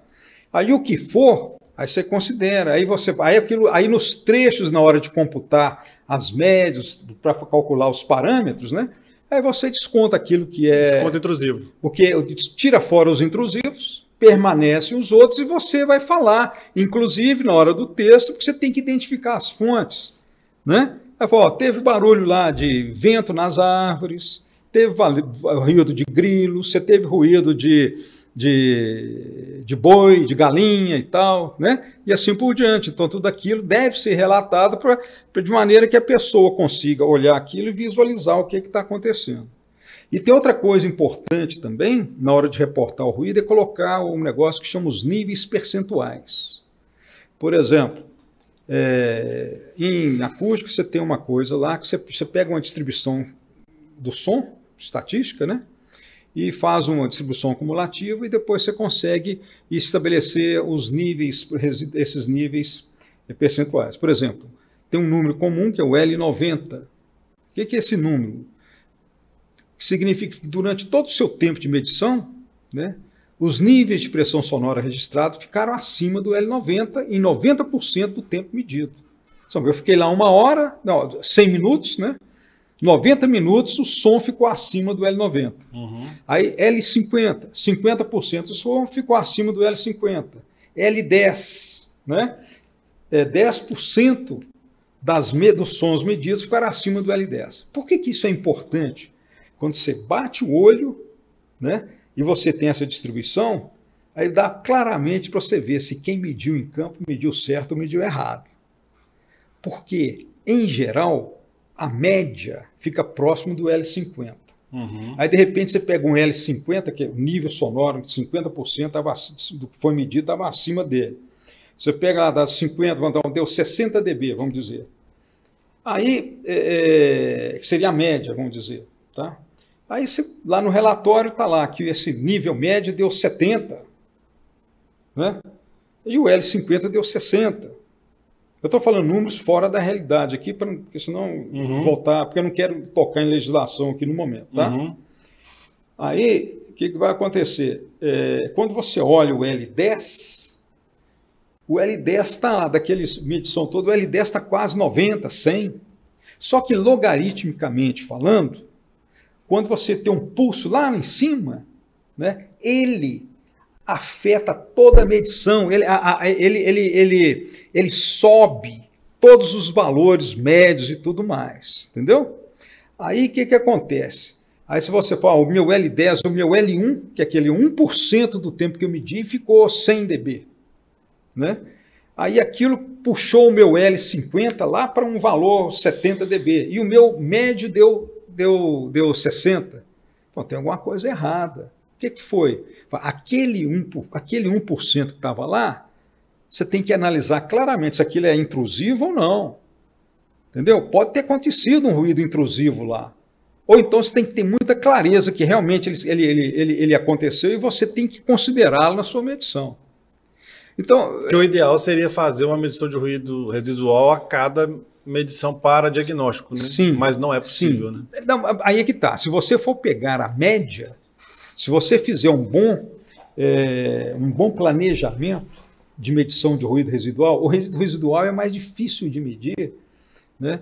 É, porque tem, ele, ele, normalmente ele é, dependendo da história, ele é mais baixo, então ele é mais sensível, então você tem que tomar muito cuidado. Até uma caminhada, você mudar o seu pé de posição pode afetar o ruído residual, dependendo do que, que você está medindo. Vento, posição do vento, vento você tá ventando, não ou tá anotar ventando. alguma coisa na prancheta ali, você pode alterar lá, altera 5, 6, 10 dB. Aí quando você põe um headphone no ouvido para ver, né? Para escutar, para comparar com o que foi medido, você identifica isso. Opa, isso aqui é intrusivo. Porque, ah, eu pisei no, no, numa folha seca aqui, então aumentou. Tá certo? Dias chuvosos não se pode fazer, né? Você não pode medir com chuva. Não dá, né? Porque não, porque. Mascara assim, tudo, né? É. Um bom equipamento, isso é outra coisa também. Tem muita gente que usa. Aí tem um negócio isso. que chama de decibelímetro, e, e medidor de... de... pressão sonora. Né? O decibelímetro é nome, nome de, de, de decibel, quer dizer, é, é, é, você está medindo decibel. Só que você pode medir decibel para velocidade, para aceleração, para pressão, para campo magnético, para um punhado de coisa. Ele é apenas uma redução de escala. Você pega o número, divide por um número de referência e faz o 10 log dele e multiplica por, por, por 10, entendeu? É, inclusive, é, quando a gente vai contratar esse tipo de, serviço, o equipamento tem que ser avaliado. Porque equipamento... tem, tem consultoria que eu tenho certeza que usa aplicativo de celular para fazer diagnóstico. Que tem. Hoje você instala um aplicativo né? na norma, na norma brasileira, na 1051, manda especificar os equipamentos. Manda, mas você sabe que tem Não, gente que... eu sei, mas é. aí, aí depende de quem está analisando. Sim. Aí, aí, nós temos uma coisa também do órgão fiscalizador. A maioria deles também não estão preparados no nível que deveria estar. Entendeu? É eu acho que os próprios órgãos deveriam fazer os cursos o pessoal devia incentivar a, a realização de cursos, né, é, para poder é, dar condição técnica ao pessoal, entendeu? Para que a coisa fique séria, para que fique real, entendeu? É, não, não, dá para você simplesmente medir, ter um número, aí chega o um número. Para quem entende, basta você dar uma olhada na primeira página, pô, isso aqui está falando isso, isso, e é muito comum. É muito comum. Sabe? E o órgão é... ambiental hoje, não sei se você tem pego esse tipo de coisa, né? O Flávio, eu já conversei com ele, ele disse que tem pego algumas, alguns trabalhos para ajudar nas defesas dos autos de infração. Uhum. No caso de ruído, tem acontecido muito, porque, até uma pergunta, né? Passou lá um ponto, um, um, em um mês dos 12 que você, vamos Uhum. supor que monitora mês a mês. O órgão ambiental já pode te multar por aquele ponto? Não, eu sugeriria que fosse naquele ponto, pedisse uma edição especial e contratasse uma terceira pessoa para fazer. Eu faria isso. Buscando a fonte que está interferindo. É. Vai lá no local, fala assim, vai lá, vamos fazer isso e tal, tal. E hoje você tem se deparado com esse tipo de situação? Não, Não? não, ninguém. é, é, Isso, isso- talvez isso fosse o início, viu? Uma boa ideia. Porque eu acho que é melhor. Eu sempre pensei o seguinte: vamos treinar os o o pessoal de fiscalização. Esse é o melhor caminho, obviamente, mas isso demanda muito tempo. Sim. Uma, uma maneira de você atuar no momento seria essa. Foi uma excelente ideia. Só tem um item lá, tem um número lá que está mais alto e tudo mais. Pede uma, uma confirmação antes É. de multar, sabe? Na qualidade do ar, pelo menos enquanto a gente estava lá na gestão lá, é, tinha esse cuidado, a FEAM. Uhum. Ela, quando ela recebia um resultado de qualidade do ar, que nem sempre ia para ela, às vezes ia para o Supran, né, para regularização.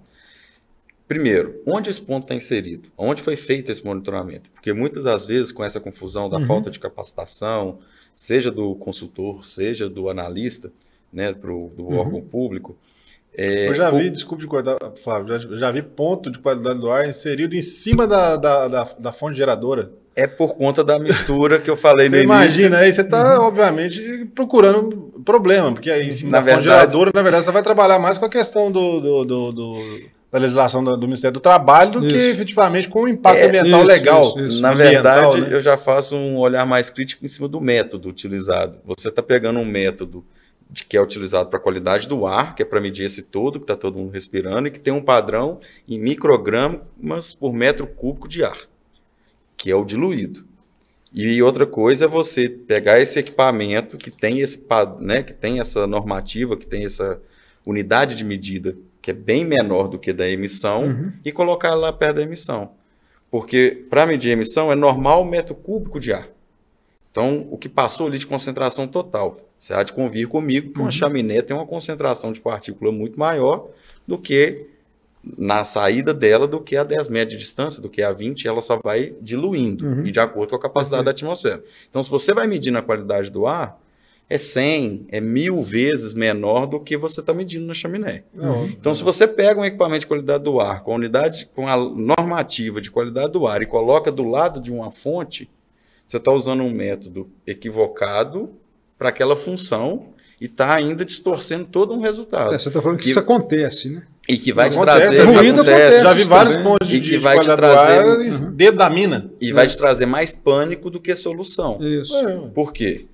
Você está usando um equipamento e uma unidade de medida E o local equivocado e o equivocado. local. Equivocado. É a mesma Uhum. coisa, eu estava ouvindo aqui a questão de interferência, de fundo para o ruído, é a mesma coisa quando se vai dimensionar uma rede de monitoramento da qualidade do ar. Você tem que olhar todas essas interferências. Se você não vai colocar um ponto próximo, por exemplo, de um fogão de lenha, se você não vai colocar ao lado de uma via não pavimentada. Por quê? A via, ela é uma fonte. Então, se você colocar do lado da fonte, é a mesma coisa que você colocar o raivol do lado de uma chaminé. Não. Uhum. Então, você tem que ter o mínimo da distância daquela fonte para dar tempo daquela emissão interagir com a atmosfera e ela virar a qualidade do ar. Uhum. Essa é a diferença da emissão. Uma lança tem a interação com os ventos, com a condição do tempo, Uhum. etc. Depois que aconteceu essa interação, é que virou qualidade do ar. Na- Então, Em ruído, em ruído, desculpa, em ruído a gente chama, quando você está medindo próximo, chama de emissão. Aí você tem, inclusive, contas para fazer para transformar aquilo numa potência sonora. É, Tem você uma- saber o que o é equipamento está gente gerando, né? Se foi o equipamento, É, por é, exemplo. é. né? E aí, quando você está medindo lá no receptor, né? Tá certo? No receptor, a gente chama receptor crítico, eu né? discreto. Ele a gente chama de emissão, né? Então, a emissão Isso. sonora é tal, a emissão é tal, né? No, no Inclusive, quando você caso- vai fazer um trabalho sério, você faz os dois, né? Faz os dois, mas aí, Isso. é, aí você tem que... A maioria não faz, Não, né? Você faz os dois quando você vai dar a solução de engenharia. Exato. Porque quando você vai avaliar de diagnóstico, se você fizer isso, a, eu tô- tô falando, a, a- a- a confusão né, de tanto, de todo mundo, fala assim, ah, eu estou medindo aqui, deu 80 dB aqui, eu falo, mas e daí? Eu tô, igual eu falei, eu tô do lado do Eu caminhão. estou emitindo, eu não estou Tá emitindo. É. Assim, eu, eu tô, Tô emitindo, tô recebendo. é. né? Eu estou emitindo e não estou recebendo. Então, então é, para evitar esse tipo de confusão, Em ruído, todos os monitoramentos de diagnóstico são feitos nos receptores. Ali Sim. você vai identificar. Então, se você fizer dentro da mini alguma posição próximo do equipamento, aquilo gera confusão. É a De mesma análise, coisa de É, tudo. não, óbvio. Você não É. pode fazer É, isso. aí é para questão de engenharia para trabalhar agora, a solução. É, agora, quando vai mexer com engenharia, eu tenho que saber qual é a potência da fonte. Porque aí, o que, que você vai? Você vai usar aquilo para fazer modelo computacional de dispersão de ruído. É. Aí Aí, eu preciso- nós vamos entrar na- no próximo É. tema aqui. É, aí ele faz aquilo, me gerou a potência nas frequências e tudo mais, vai trabalhar com aquilo, né? E colocar a localização dele e vai ver quanto que ele vai emitir para fora.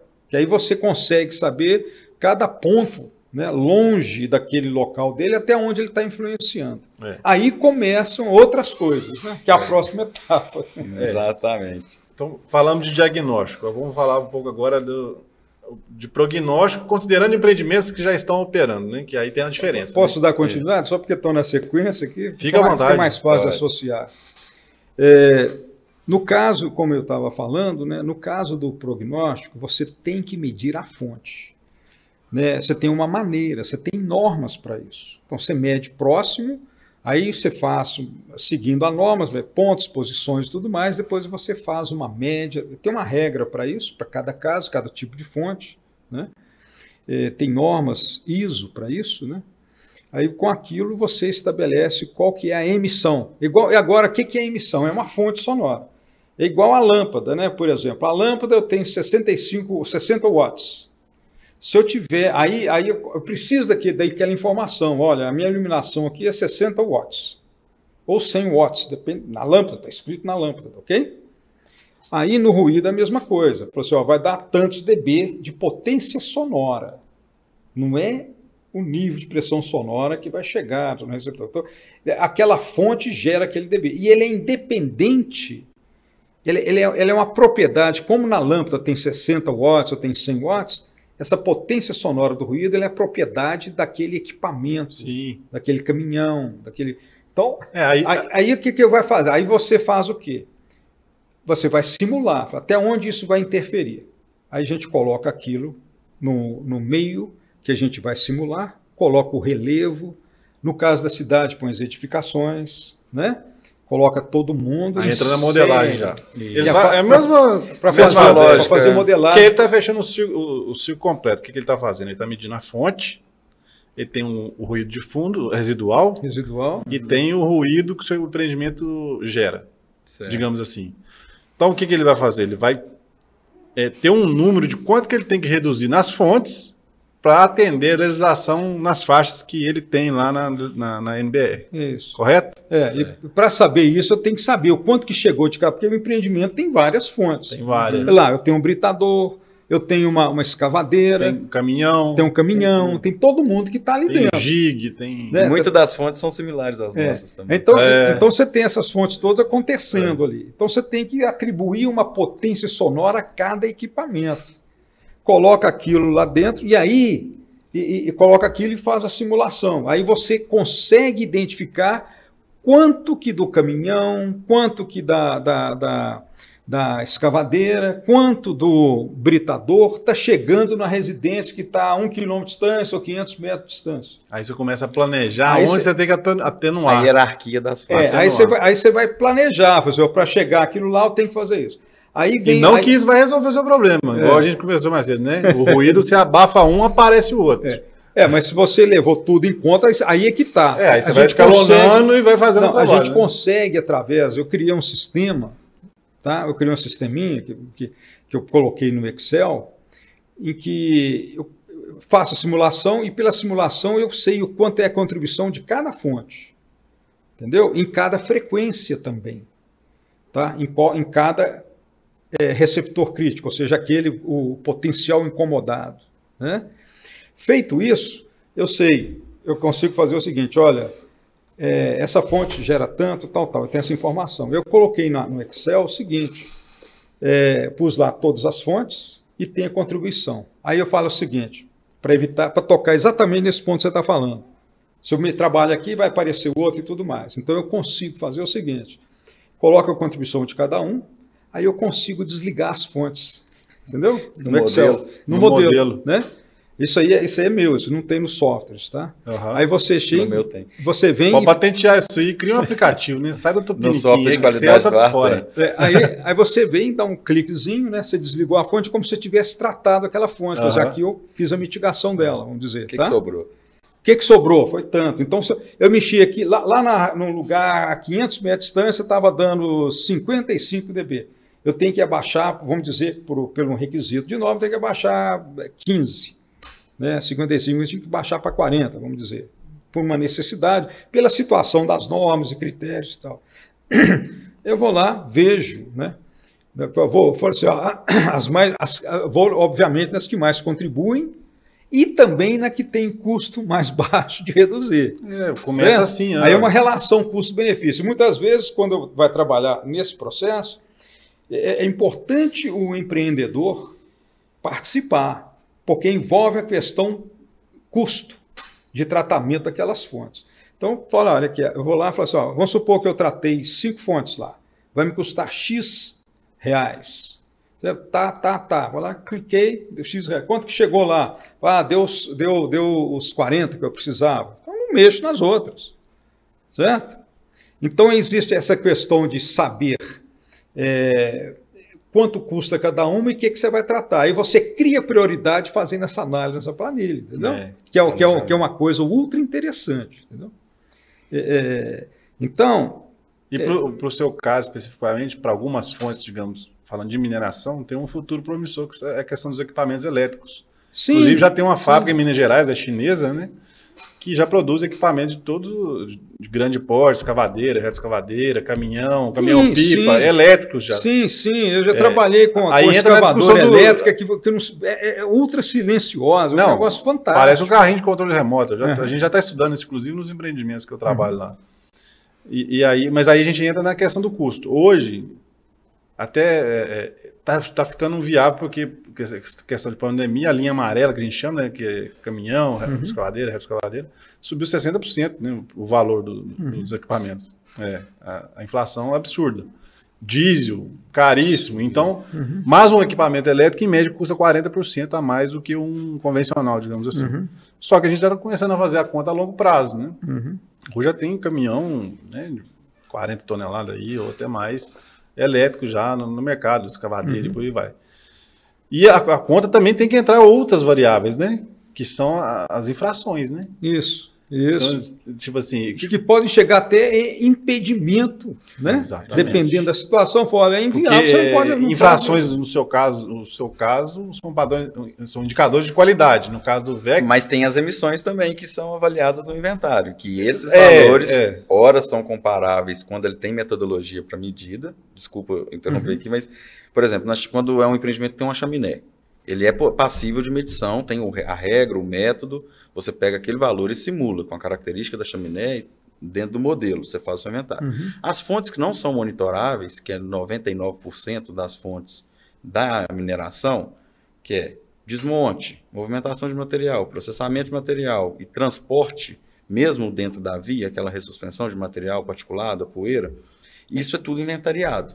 Né? É o que, muito similar ao que foi apresentado aqui com relação ao ruído, é essa questão. Primeiro você faz o inventário das emissões, seja por meio do monitoramento, quando possível, seja por meio de cálculos e metodologias normativas internacionais que nos vários teses de doutorados e mestrados que nos possibilitam isso, a calcular essas fontes, saber qual que é o fator de emissão de cada uma delas, que é mais ou menos o potencial potência sonora, sonora. Que ele, estava dizendo aqui, a potência sonora de de cada indo equipamento. Indo para o lado da modelagem, digamos indo assim. Pro lado da modelagem. A modelagem não deveria ser item de diagnóstico, que hoje ela tem sido ela é... pedido como condicionante. Como prognóstico. Ela tem sido pedido como. Ela é uma condicionante para os empreendimentos que já estão instalados, para ele é. poder entender hoje, talvez no nosso ponto é. de vista de gestão tardiamente, uhum. qual é o seu impacto e aonde ele vai agir. Que aí Isso. vem essa questão. É.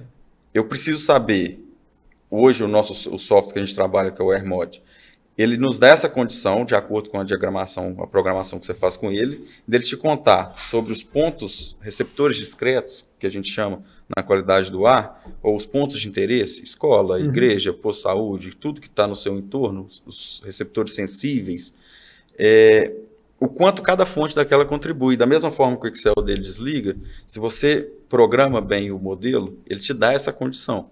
Isso eu prezo muito lá na empresa, porque a gente precisa passar, além do cumprimento, se as faixas de concentração, né, de espalhamento ou de dispersão daquele poluente no entorno está atingindo comunidade ou não está atingindo comunidade, mas eu preciso também dar o norte para o meu cliente de aonde ele vai atuar aonde está o maior potencial dele de impacto e aonde está o maior potencial dele de mitigação. Que aí vem o plano de mitigação.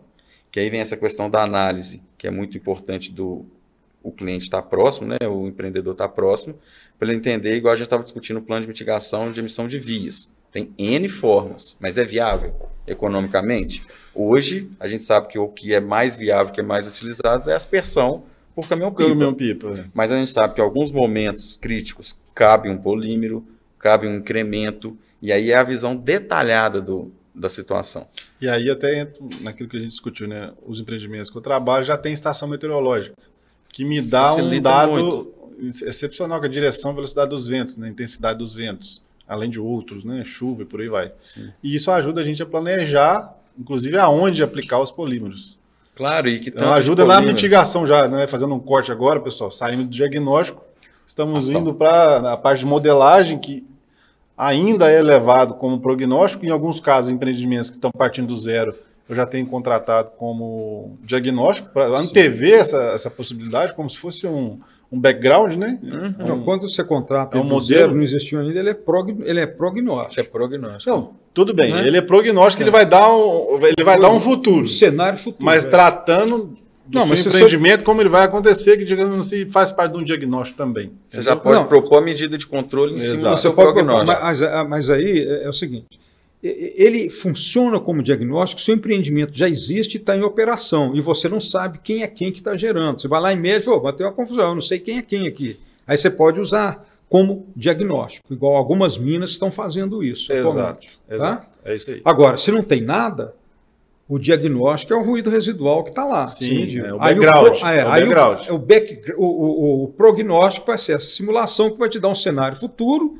e você vai saber que dos equipamentos que vai colocar lá, que, que atitude você vai tomar. Uhum. Né? E até onde ele vai impactar. Até né? onde ele vai impactar. Né? E os equipamentos, velho, é até bom você ter falado nisso, eles, obrigatoriamente, eles têm que vir com a emissão no, no manual, digamos assim? Deveriam.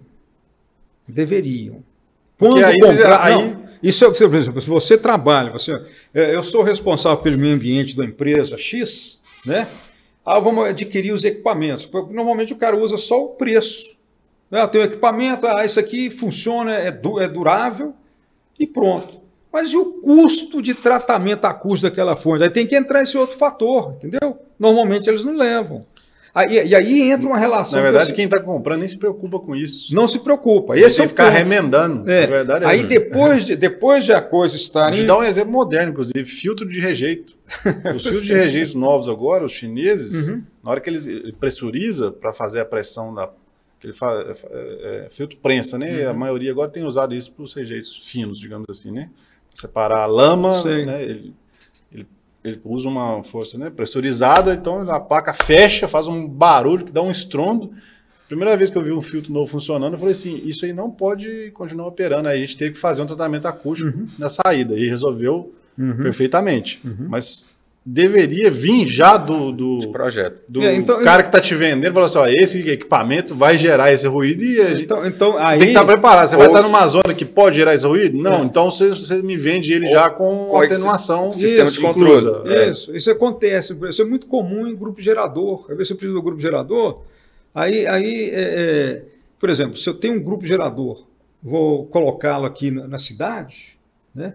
os grupos geradores com aquele sistema já todo é, é, é, que a gente chama insonorizado, ou, ou com, é, é com a cabine, o cabinado, né, ele gera né, 75 dB ou 2,5 metros e meio de distância. O cara fala 75 ou 65, dependendo do sistema que o pessoal colocou lá. Uhum. Aí se você põe isso aqui na cidade, e aqui ele vai, vai trabalhar em horário de ponta, dizer, todo dia ele vai ser ligado. ok?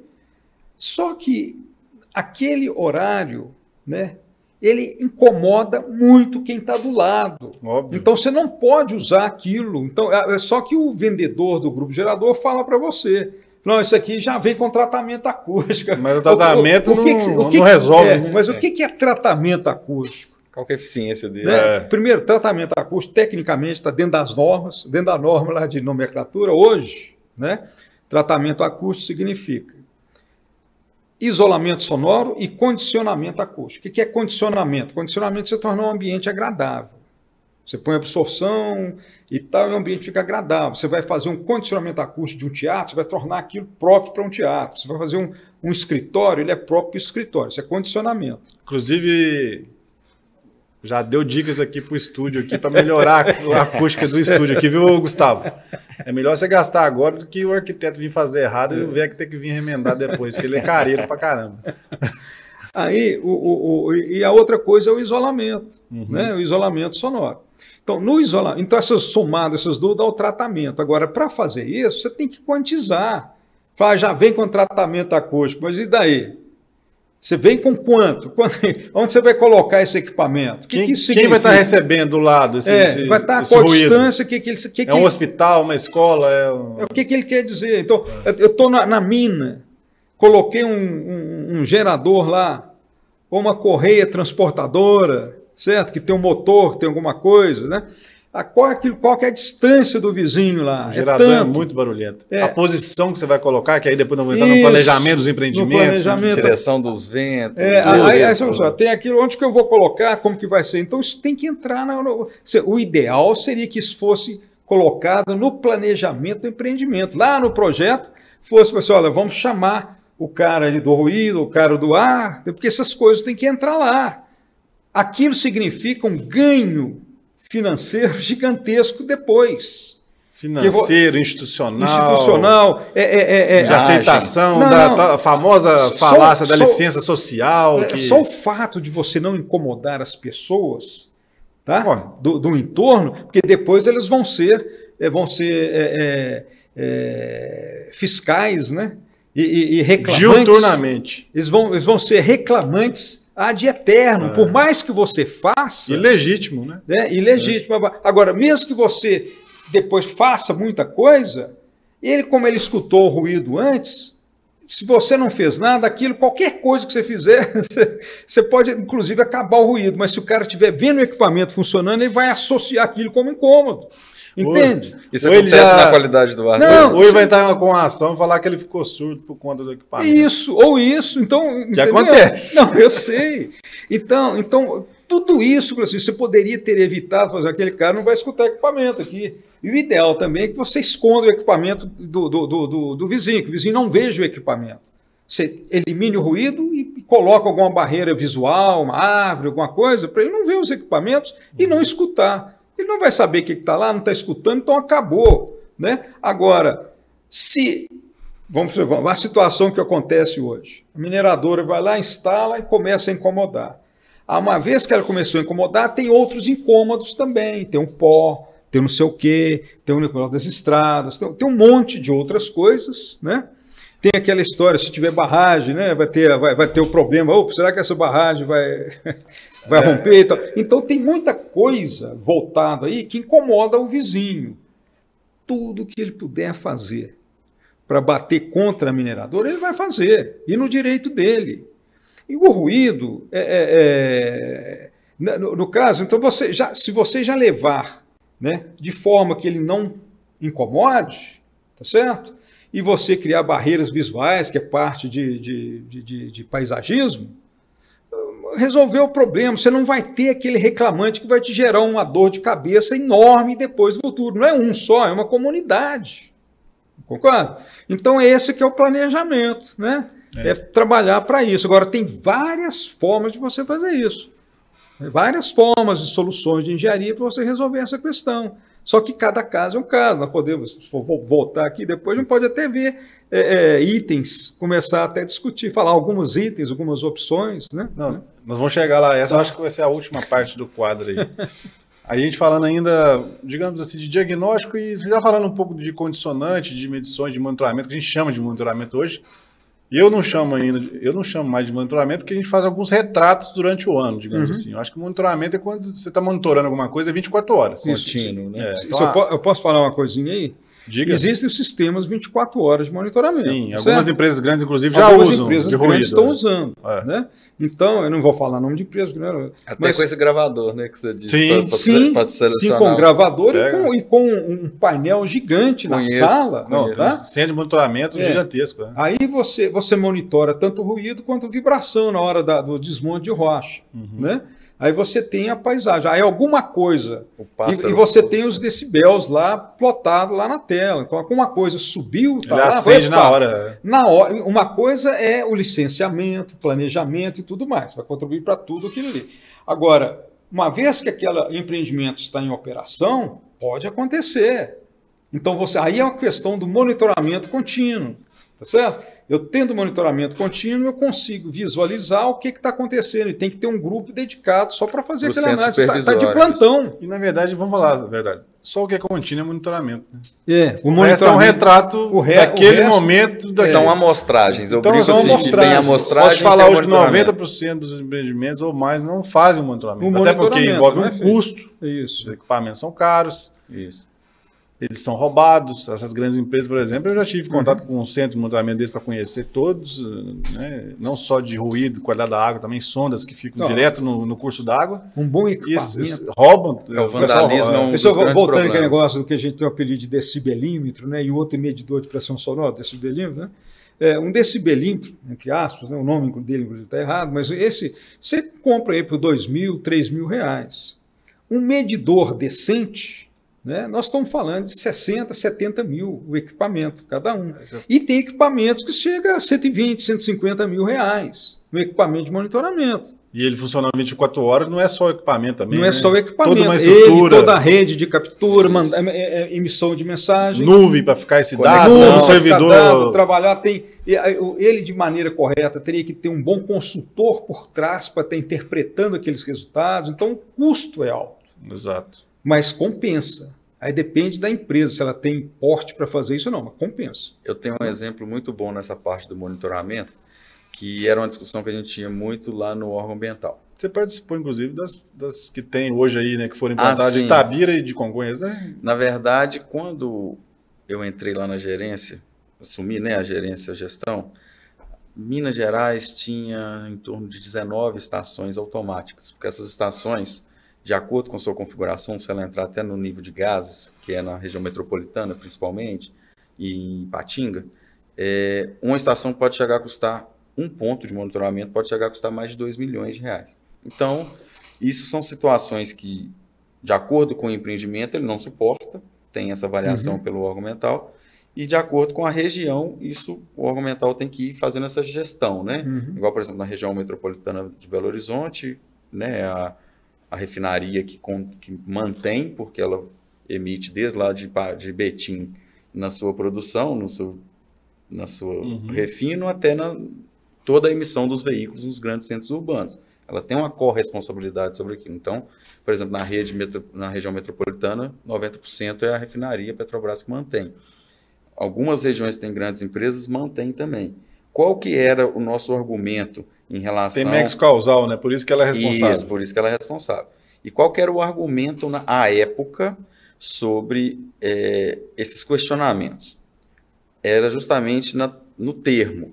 O que é monitorar, o que é fazer uma amostragem e o que é realmente fazer gestão. Por quê? E o que, que é fazer um licenciamento? Porque a- a- esse monitoramento contínuo ele não é adequado para você fazer um licenciamento. tá? Não, Ele ele, é é é- é outro, exatamente. outros Ele é só- objetivos. ele- ele é- o objetivo dele é fazer acompanhamento mesmo. Mas eu né? estou falando monitoramento contínuo da qualidade do Sim. ar. É Uhum. como se fosse da qualidade da água de um rio.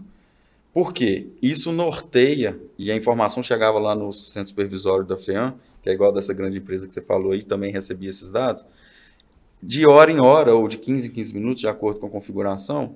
E quando eu saí lá da FEAM, nós já estávamos, se eu não me engano, com 59 estações dessa. Por quê? Porque o inventário, que é a instrução de serviço que a regularização vem aplicando, norteou essas tomadas de decisão para que o Estado realmente tivesse condição de monitorar. Porque até então, a não ser na região metropolitana de Belo Horizonte, nesses grandes centros aí que já tinham uma rede automática, tinha esse monte de monitoramento ou de amostragens pulverizadas, sem uma ordem lógica para, para que se pudesse fazer uma comparação em relação a dias, período, periodicidade da amostragem, até credibilidade da amostragem, de acordo com as informações que vinham nos relatórios, que impossibilitava a tomada de decisão do órgão público. E todo mundo questionava: ah, eu faço monitoramento, e na norma diz que o Estado tem que fazer o monitoramento. E qual que era a resposta que o Estado dava à época? Não, você não faz monitoramento. Você faz uma amostragem da qualidade do ar, e quem monitora, quem avalia a concentração, quem verifica, compara com norma, quem faz tudo é o órgão ambiental. Ele monitora. E ele toma a decisão sobre o resultado do monitoramento. Deveria ser assim, né? Porque a gente vê que as redes estão gerando dados e dados, dados há muito tempo e os planos não acontecem, né? Ainda, né? Ainda, mas eu acredito tá que... Está funilando para aqui. Está funilando para a lei, aqui. inclusive, botou prazo. A 491 trouxe é. essa regra. Botou prazo. E até que você direcione os seus investimentos, porque eu brincava muito lá na, na gerência de qualidade do ar. Não adianta a gente monitorar o estado todo. A gente tem que monitorar onde tem problema e a gente tem que agir sobre os resultados encontrados. Usar os dados, né? Usar os dados para poder buscar a solução para aquele problema. Ah, o problema na região metropolitana é ozônio. Beleza, nós temos que ter um plano para reduzir os precursores do ozônio, que ele é um, um poluente fotoquímico. Ninguém emite, ele aparece, de acordo com a condição do tempo. Ah, nós temos que ter então, a redução das emissões dos precursores. Ah, o problema na região de mineração é o material particulado. Então, nós temos que. Não adianta eu pensar em ozônio na área urbana. É igual o dia que a gente estava discutindo em Congonhas. Ah, o ozônio de Belo Horizonte chega aqui. Só que o problema lá, o, o clamor da população, o clamor da população está buscando é a partícula que está incomodando tá ele. Incomodando. Então não vem falar com, de ozônio uhum. comigo, porque eu não sei nem o que, que, é isso. Vamos tratar uhum. primeiro o que está sendo menos abstrato, digamos Deixa assim. eu ver o que eu estou enxergando. É. Deixa eu resolver o que eu estou enxergando. Depois eu vou pro. E o ozônio ainda tem um comportamento durante o dia que uhum. só, o, só o equipamento mesmo que vai te dizer se ele apareceu ou se ele não apareceu diante da uhum. condição do tempo. Então, essa informação e esse detalhamento, e o monitoramento não é ter só o número, é transformar ele em informação para uhum. que você tome a decisão, é fundamental. E olha para você ver, só fazendo um parênteses, eu estava nessa reunião com o Flávio lá, eu inclusive convidei ele a participar, né? Foi o primeiro encontro nacional de qualidade do ar. De plano de mitigação. O primeiro encontro nacional agora, né? Depois de não sei quantos anos de várias redes implantadas. As, os piores resultados foram nas estações que estão de frente para as rodovias. Hum. E a gente sabe pelos inventários que a gente faz então, que assim, vias... a mina tem uma ligação indireta uhum. com esse impacto? Tem. Mas talvez algum tratamento nessas regiões né, é, resolveria o problema, entendeu? O diagnóstico que seja é aspersão fixa de água. Uhum. Né? Aí entra a ciência, que eu acho que falta aqui em Minas Gerais, é isso. Olha para você ver o tanto de conhecimento que nós uhum. discutimos aqui hoje, né? E que está espalhado por aí. Nós não temos um centro hoje de, de, digamos assim, de transferência de tecnologia, botar essas cabeças que têm conhecimento para discutir num lugar com uma estrutura, com um laboratório de acústica, um laboratório para fazer modelagem de testes, não Sim. só sobre é, com, com, dados, digamos assim, secundários e primários, mas também com testes de medidas efetivas, né? É. E a gente podia estar tá vendendo tecnologia para o mundo atualizar é. esses fatores, né? Porque a gente trabalha com muito fator importado é, né? e com de tecnologias de fora e que a gente polímero, vezes... a gente fica importando polímero. A, a região do Quadrilá poderia estar produzindo o próprio polímero, polímero, né? Que é basicamente celulose com água, alguma coisa ali, uhum. por aí vai. Então assim tem um longo caminho e tem uma lacuna gigantesca que eu não vejo o Estado ou, é, ninguém puxando essa é fila, entendeu? do Brasil, sabe? Todo mundo no seu canto e defendendo é, o seu e ninguém quer se é juntar do Brasil, e discutir os, os, próprios, o, o os, próprios, os próprios empreendedores né? E o mineiro tem muito disso também. É, ele, tem, mas, ele, é, ele, é, desconfiado, no geral, quer segurar o. O próprio empreendedor fala, ele vai falar, pô, eu vou pôr dinheiro lá, estou recebendo o que de volta? Tá certo? Aí que Sim. tá, ele não vê que ele vai receber solução. Tá, mas, pois é, mas aí. Ou menos emolação. É, ou, ou, na verdade, parar de ser cobrado, até por coisa que não é responsabilidade dele, por exemplo. A minha mina está tratando todos os impactos. Aí, digamos assim, que a frota que leva o produto é terceirizada. Indiretamente, eles têm também uma responsabilidade. E a rodovia também tem essas as questões dela. A 040 mesmo, ela não tem sistema de drenagem. Eu fiz um levantamento lá de um diagnóstico de um pedaço lá que a gente trabalha, trabalha não tem sistema de drenagem, é, várias beiradas de entra e sai de, de, de, carro, caminhão e tal, com áreas com solo exposto. Então aquilo vai para a rodovia e fica respondendo e todo mundo aponta para mineração. Ah, sim. Sempre assim. É, e nos nossos inventários, seja ele da mineração ou de qualquer empreendimento, nessa, nesse jogo né, de buscar qual fonte contribui mais, de qual é, ação a gente pode tomar, sempre, ou em 99% das vezes, em todas as fontes de um empreendimento, seja ele minerário, seja ele uma siderurgia, a via, seja ela pavimentada ou não, é a maior contribuinte, é. vem sendo a maior uhum. contribuinte. A não pavimentada, por conta daquela ressuspensão deposita que cai dos pneus e da própria estrutura dos veículos e o problema da via pavimentada é a redução do tamanho da partícula. Então, quanto menor ela fica, mais susceptível a ficar na atmosfera. Já no, no, na, na via não pavimentada, se você tem uma boa manutenção, a umectação, o controle sobre ela, você tende a ter uma emissão menor. Mas é necessário ter esse controle. Por quê? Qualquer. Porque a pessoa fala assim: ah, período de chuva eu paro de molhar. Mas um período de chuva no verão, choveu, deu uma pancada de chuva de uma hora, daqui a uma hora você que trabalha na mina, você vê. Começa. Começa a emissão novamente. Começa. Tá aí o detalhamento e a percepção e o treinamento de quem vai lidar com essas ferramentas, com essas medidas de controle, isso traz até nos planos emergenciais que a gente faz de mitigação, que tem um plano de mitigação e tem um plano emergencial período seco, principalmente para mineração.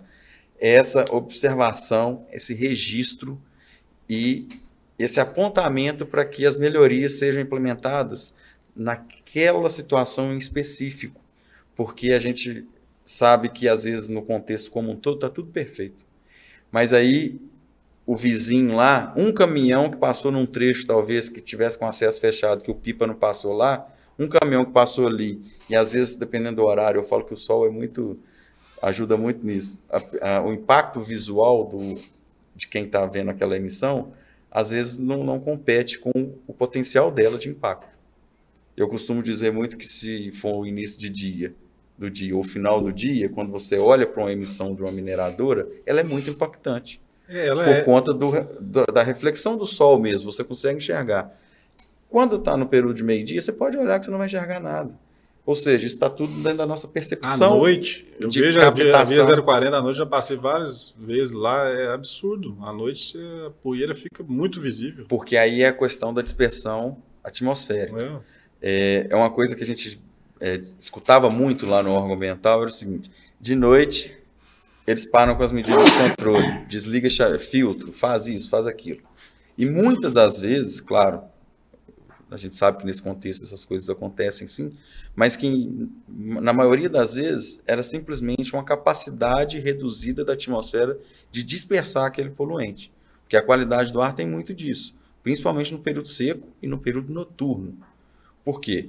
Nós temos lá a questão da dinâmica da, das temperaturas, dos fluxos, pressão, dos ventos, pressão, etc., que faz com que no período noturno ou no período de seca, que a gente tem uma menor troca de energia entre as massas de ar, você tem uma camada de mistura mais baixa, ou seja, você tem menos ar para misturar aquela quantidade de poluente. Então, tende a concentrar mais próximo da onde a gente respira. Quando você tem uma capacidade de dispersão boa, você pode emitir à vontade. Então, a gente trabalha na modelagem da, da dispersão atmosférica sobre os poluentes da, na qualidade do ar, sempre sobre o pior cenário. Porque eu quero achar o pior cenário para eu evitar que ele ocorra, uhum. ou para que eu proponha soluções para evitar que ele ocorra. Então, é, dentro daquele tanto de cálculo que a gente faz, aquele tanto de fonte, provavelmente uma fonte vai destacar e ela vai direcionar o seu resultado.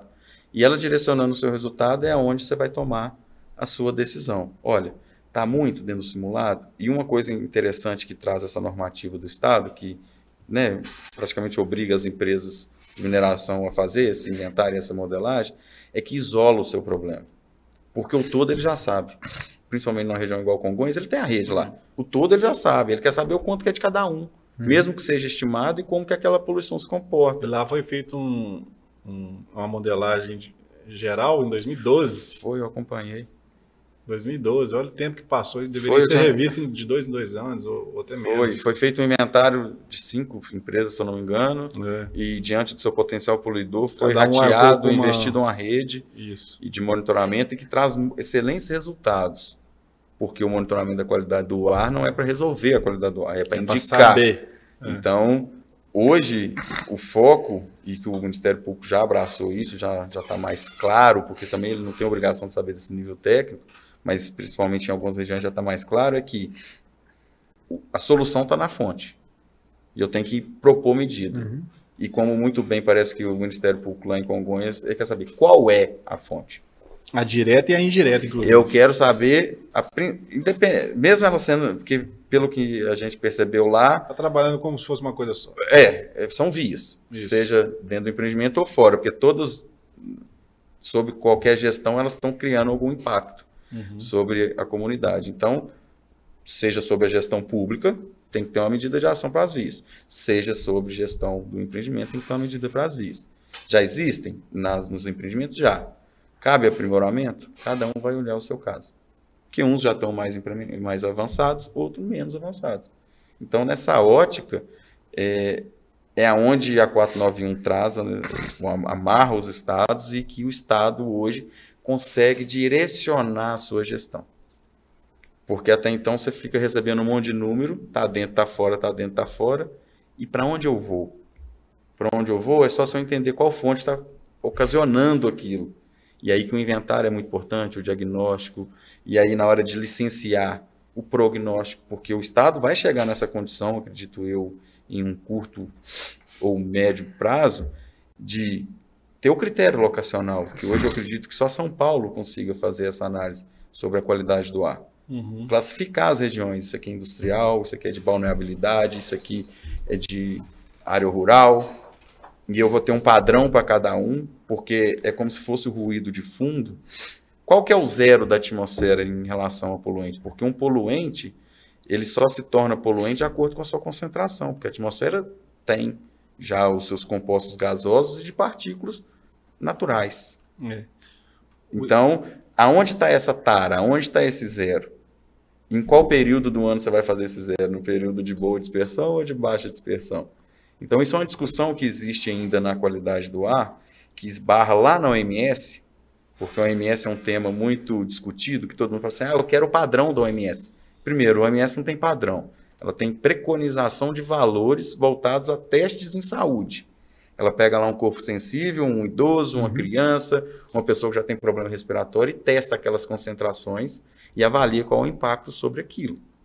Só que eu não sei se isso é proposital ou se é de vício do brasileiro, ele vai só no número, ele não vai no contexto. Porque a OMS, acredito que muito bem orientada, os técnicos nós são muito capazes, né? Eles deixam muito bem claro que isso de acordo com o desenvolvimento social, econômico da região, industrial, porque pode ser que aquele valor que ela está propondo lá como referência, que é o bom para a saúde, que é o que faz bem para a saúde, para aquela parcela de pessoas não seja factível. Ou, por- pela própria condição da região onde ele está vivendo, se não tivesse nenhuma indústria, porque tem as emissões naturais, ou até mesmo pela condição econômica e social da região. Uhum. Porque tem que olhar primeiro a primeira necessidade, porque tem regiões, por exemplo, que a primeira necessidade é a fome. Não é a, a questão ambiental. Então, o OMS traz isso muito bem.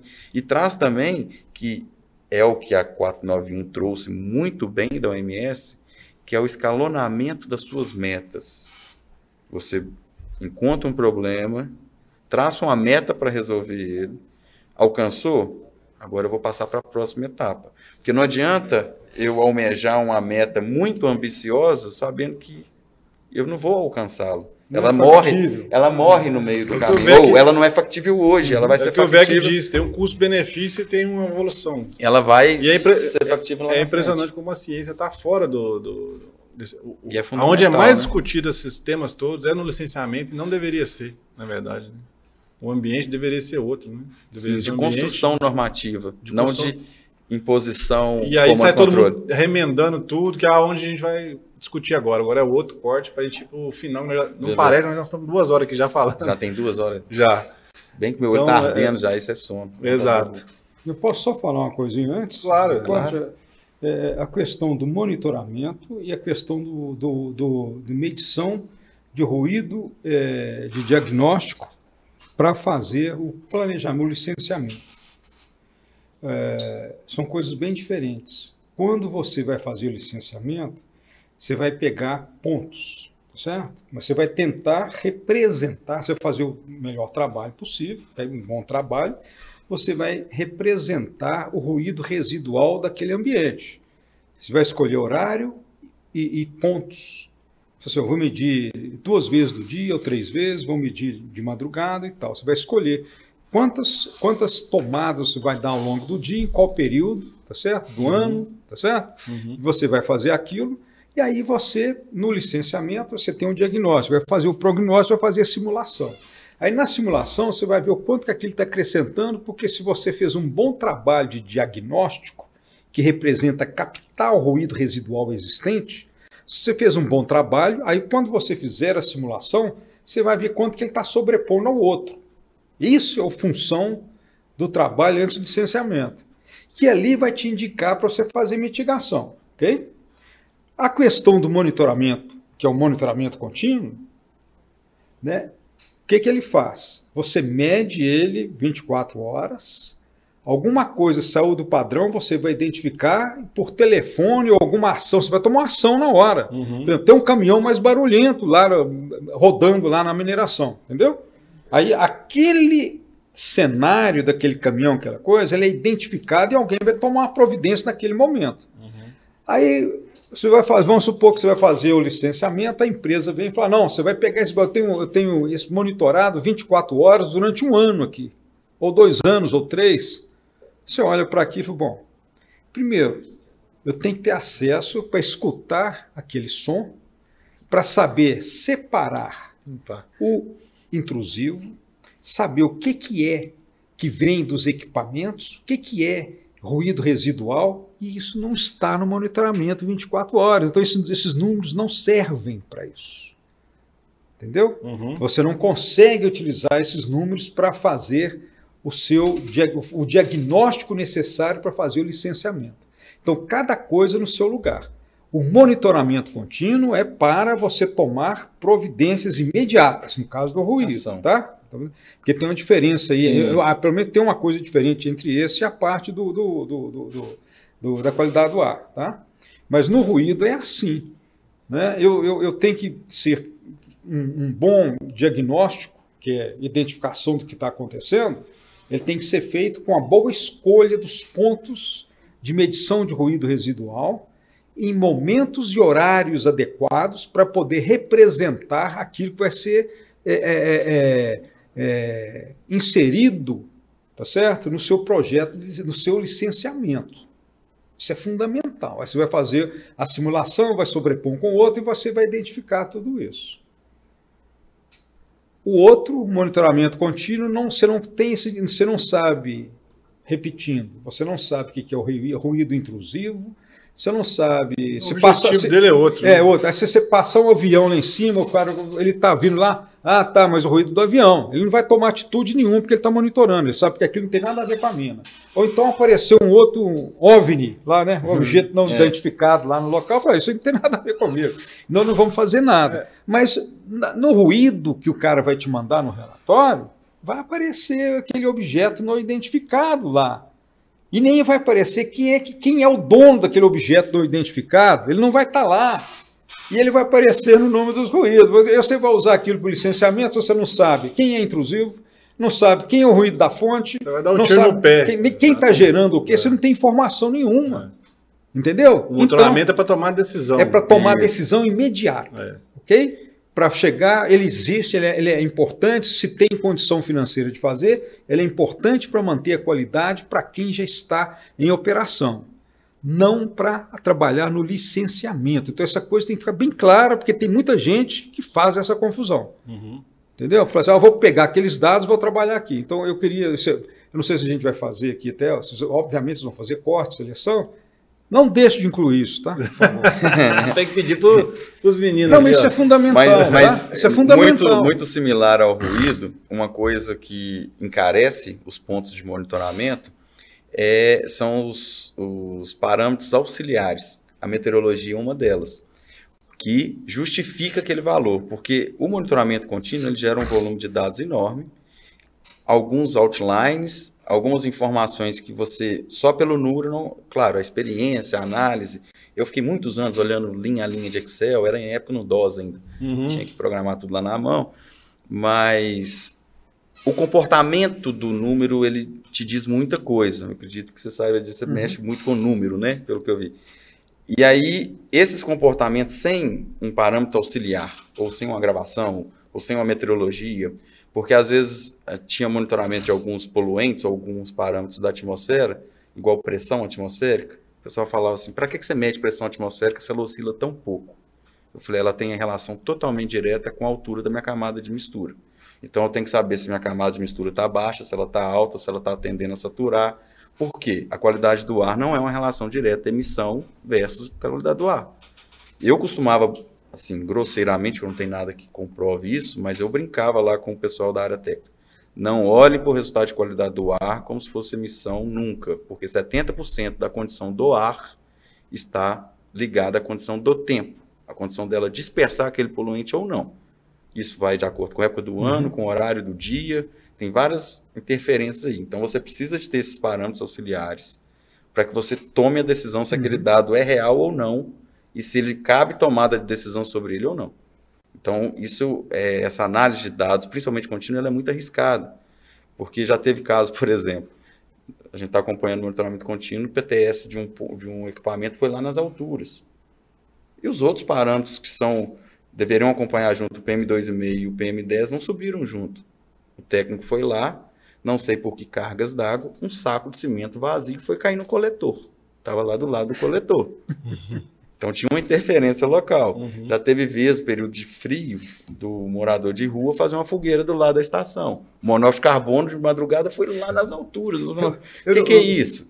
No caso do ruído, é o grilo, vou- é, é. é- é- é a fonte d'água caindo. É um entendeu? passarinho que. Eu, eu- uma vez eu estava no centro de monitoramento, cantando. o passarinho pousou em cima do microfone. É, E aí ele foi com a câmera, eles tinham um acompanhamento com a câmera, foi lá, tava lá um bem-TV, se eu não me engano, um pássaro bem grande em cima do microfone. Ele falou assim: Isso aqui me dá problema lá no órgão ambiental. Se eu não limpar, Uhum.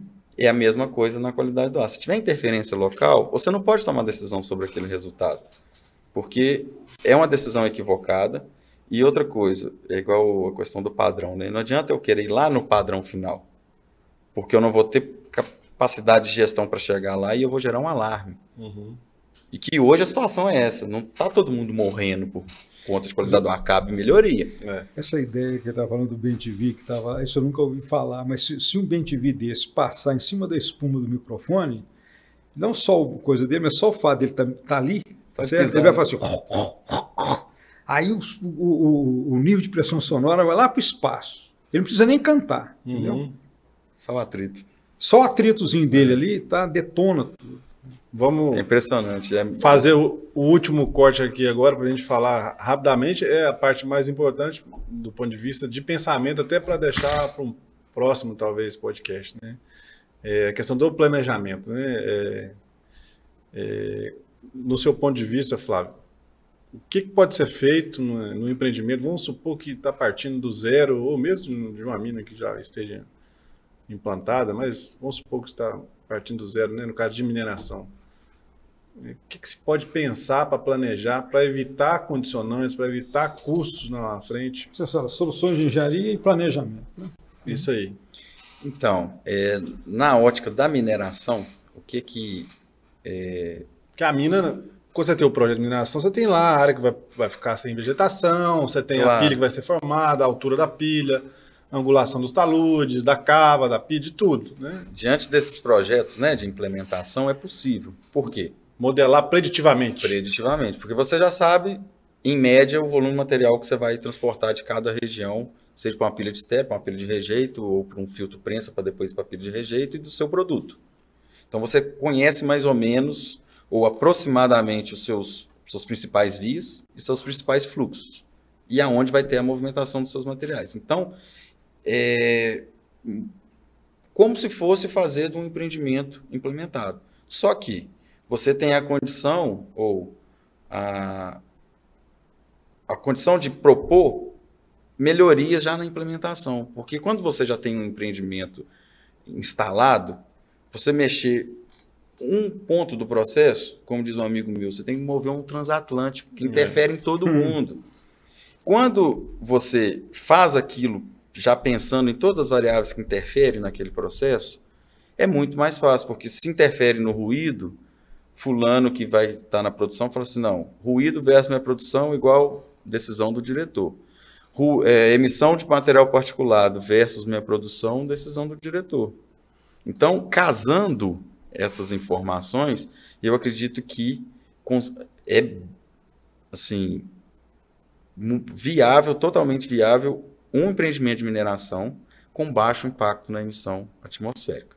Só que, aquela velha história, planejamento, faz um, um levantamento inicial diante do projeto de implementação, simula, se o tempo do projeto permitir, é interessante que se tiver alguma área com uso e ocupação urbano ou com população, se realize amostragens naqueles pontos, para que trabalhe com aquele ponto como um receptor discreto. Dados uhum. meteorológicos também, ter uma estação meteorológica é importante. Ou Sim. até simulado. Porque, também, porque hoje, duas coisas. Na hora do diagnóstico, do prognóstico, trabalha-se ou com dado medido da região, talvez no IMET. É, são quando, as region... estações regionais. Regionais, né? quando tem dado suficiente, tem que analisar isso. Ou da mesma forma que tem um modelo matemático que calcula a dispersão, que calcula de poluente ou de ruído, tem um modelo matemático que faz, os, é, que gera os dados meteorológicos para aquele ponto, considerando relevo, aí tem várias outras é, informações que alimentam esse modelo, que, no nosso ponto de vista técnico, nos traz melhor resultado para a modelagem, mais, fica mais próximo à realidade do que os dados de estação. Porque uhum. dentro da regra do Estado, você pode ter uma estação até 50 quilômetros do seu ponto, que você pode utilizar, uhum. que ele te uhum. dá a referência. Uhum. Só que o nosso relevo aqui não se aplica sempre a isso. É porque ele, porque se ele eu é tenho, montanhoso, é, então... Se eu tenho uma estação e eu tenho... estação atrás da montanha, já Ou se tudo. eu tenho, entre o meu empreendimento e esse ponto de monitoramento, uma grande serra, já não é a mesma que característica. É o caso da maioria do quadrilátero, né? Então, hoje, quando... Mas fica mais caro. Hoje, quando o empreendedor ele quer ver o detalhe, o, próximo mesmo, a gente orienta, dentro da nossa experiência, dentro da nossa vivência, a modelagem do dado meteorológico. Primeiro, você trabalha com 100% da série histórica. Ele vai te gerar 100% dos dados de todas as variáveis que você precisa. Então, a qualidade do seu... E para aquele ponto. Então, ele vai considerar o relevo daquele ponto, as condições do tempo, do histórico de dados que ele usa daquele ponto. Então, ele te traz um resultado mais real. E aí, com esse. Tem um limite de, de, de, tempo de série histórica necessário para. 90% de cada parâmetro, no mínimo. Você pode perder 10 num ano. Ou na série histórica que você for tipo usar, assim, que a gente usa de 3 anos. De 3 anos. A gente usa de 3 anos. Mínimo, 3 anos. 3 ou 5. Entendi. Tá? E aí então, a gente... você vê o tanto que às vezes é interessante você pensar bem antes de. Bem antes, porque de... aí você modela a meteorologia, se necessário, né? Se, se o meteorologista se entender, você faz um inventário diante da sua produção e começa pode gerar um cenário hipotético de maior produção ou de menor produção, porque às vezes está ali a chave, olha, eu não preciso produzir tudo de uma vez, eu posso reduzir minha produção. Ou eu posso colocar essa pilha de estéreo aqui, mas eu posso colocar ela aqui. Então, isso, a direção do vento, o relevo, esse, diag esse diagnóstico prévio, né, essa avaliação prévia. Eu é... posso colocar ela né, na melhor opção possível, desde que atenda às questões econômicas e por aí vai, mas desde que eu tenha as medidas adequadas, com base em dados técnicos, né, em direção dos ventos, que, intensidade dos ventos, que suporte essa decisão. É, é o que a gente tem tentado fazer. E aí o que, que a gente faz? É, pega esse resultado medido, que é um resultado real, e pega o simulado e tenta aproximar o máximo possível, se tiver só você lá. Se não tiver, é avaliar a interferência do entorno e fazer essa diferença. Olha, diante do meu simulado, que já é com, com o pior cenário hipotético, não acontece o que eu estou medindo. Uhum. Então, tem ou ponto de monitoramento está sobre alguma interferência, ou tem outras fontes que estão contribuindo para aquele cenário. E aí é outra coisa que é muito importante você saber. Em qual cenário você está entrando? Você já está entrando num cenário que tende a saturar ou você é o novato daquela região? Porque é o quadrilátero ferrífero, quem chegar lá hoje já vai pegar o problema instaurado. Na maioria dos casos. E aí, é, é essa, alguns projetos novos que estão surgindo. Essa percepção uhum. também é importante, porque o, a mineração tem essa questão, né? Ela te amarra ao critério locacional. O minério está ali, você vai tirar ali, não tem para onde é. você correr. Mas aí é aquela questão: quantos estão no meu entorno? É. Sobre qual pressão ambiental eu vou ser inserido? É. E mesmo então, assim, pontualmente análise... eu tenho como atuar de forma planejada. Claro. E aí, pontualmente, você também tem pra como. tentar separar o Você tem como trigo, né? informar. Né? tem gente que opera muito mal, tem gente que opera muito Exatamente. bem. Exatamente. Você com um inventário bem consistente, de qualidade, e com a modelagem, com os dados de suporte bem estruturados, é um, é um estudo científico, que tem né, peso científico e que é acatado pelo argumental. Você consegue mostrar para ele o seu potencial de contribuição de cada fonte. E fala com ele o que, que você vai fazer com cada fonte para reduzir aquilo. E se ele está enxergando que no contexto tem algum outro problema, ele vai procurar o problema, porque dentro da sua planta você consegue. Uhum. Porque outra coisa também é a questão do achismo. Se o empreendimento ele não tem informação organizada, se ele não conhece o problema, eu costumo brincar assim: o problema ninguém quer ter, mas é importante você conhecer, se você tem. Uhum. Porque se você conhece ele, você consegue argumentar sobre consegue direcionar medidas para. Se você não conhece, qualquer um que falar com você, você está emitindo, você vai falar, tô, não tô, não tô. Quanto que eu tô? Quanto que eu tô? Tô muito, tô, tô pouco. fazendo muito, tô fazendo pouco. Exatamente. Então, é, esse acompanhamento, essa e é muito importante. A mineração é muito dinâmica, é um outro ponto que é importante a gente tratar aqui.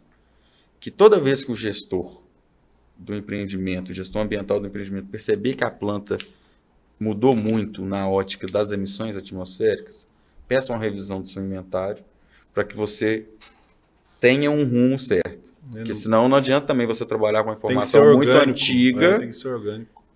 Agora, não é uma planta industrial engessada, não. Ela tem ali, aumentou o máximo a produção, isso, aquilo, você consegue, na própria ponta da caneta, verificar um incremento. Mas numa questão, ah, antes tinha uma via aqui de 2 km, ela deixou de existir. Isso é um grande impacto no seu, no seu inventário. Ou não tinha e passou a existir. Que aí começa a gente avaliar aquelas questões de, de modal de transporte interno, externo, que esbarra talvez até mais na, no gás de efeito estufa, que é de consumo de combustível, é. redução. Isso aí nós, eu, ia, eu ia tratar hoje, mas não vai dar tempo, não. Não vamos ter que deixar para o próximo. É um assunto que também dá. Hoje, como está sendo gravado, dá muitas consigo, horas. O Gustavo faz sorteio, ele tem um monte de gancho aí, mas eu não consigo fazer. Vec, então resumindo, na sua parte, inclusive, eu sempre discuto e, e trago essa questão, né?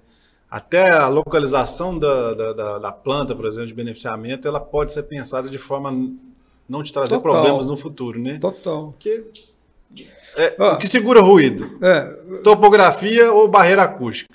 Você tem que escolher, é, às vezes, o que, ou, que, você quer fazer. Ou tratar na fonte, ou que é mais barato, tá certo? Construir o projeto já com as é, atenuações. Mas mesmo, às vezes, construindo com atenuações, caminhão, por exemplo, é um negócio difícil. Sim. A não ser o dia que a gente chegar lá nos elétricos, aí a gente vou, vai resolver esse problema. sinal uma... de ré, nós já temos hoje um sinal que emite uma, uma frequência mais baixa, uhum. a gente está usando, inclusive, em todas as minas uhum. que eu trabalho lá. Agora, é, Existe uma Mesmo coisa. Fechando. Existe, é, existe uma coisa que eu acho fundamental nisso daí. Que economiza para todo mundo. Né? É, embora exista a parte locacional, que você está amarrado lá na questão da mina. A né? jazida é locacional, o resto não. O resto não. Esse é que é o ponto. É. Tá? Aí, é, por exemplo, teve um empreendimento aí que nós fizemos o seguinte é um problema muito complexo e envolve mina também, porque é transportado minério é para lá, era um, era um, terminal, certo? De logística para exportação. Uhum. Ia ser construído do zero. Essa era a grande vantagem. Né? Aí o que foi feito? Pela norma, você pode gerar 70 dB em área industrial. Ah, então, o que foi feito? Eu fiz simulações computacionais que eu estava supondo que cada um tinha direito aos seus 70 dBs. Tá? Aí ele emitiu. A partir daquilo, eu criei zoneamentos de uso e ocupação do solo. Entendeu? Eu mandei, esse foi um artigo que nós mandamos para. É o que o Estado pretende fazer. Hã? É o que o Estado pretende fazer com o diagnóstico. É. Aí, eu, nós até mandamos esse artigo, e depois que nós mandamos, mandamos esse artigo para um congresso no, no Japão, sabe? e depois nós tivemos um, retorno gigantesco sobre esse artigo. Sabe?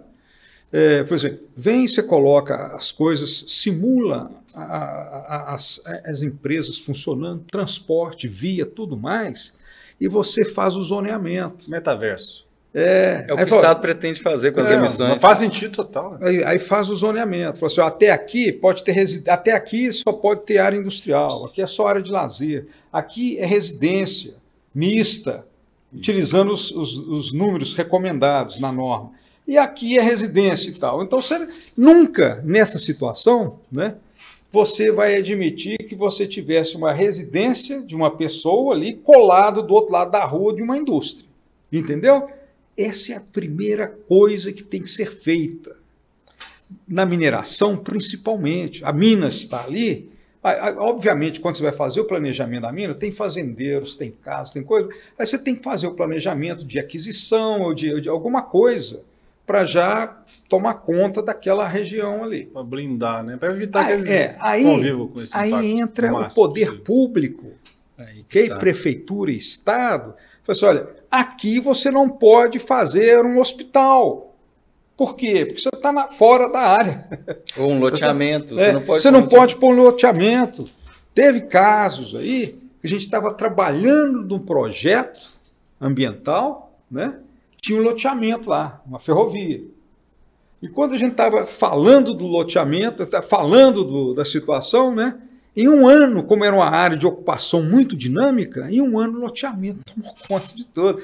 Tiveram que mudar a ferrovia de local. E aí trabalharam junto à prefeitura, falaram que não pode lotear. Não é que não foi que não pode lotear, a empresa comprou aquela área. Uhum. Para ela era muito mais negócio. Mudar a rodovia de posição, comprar aquela área e fechava. Aqui acabou, isso aqui é a área nossa, ninguém entra.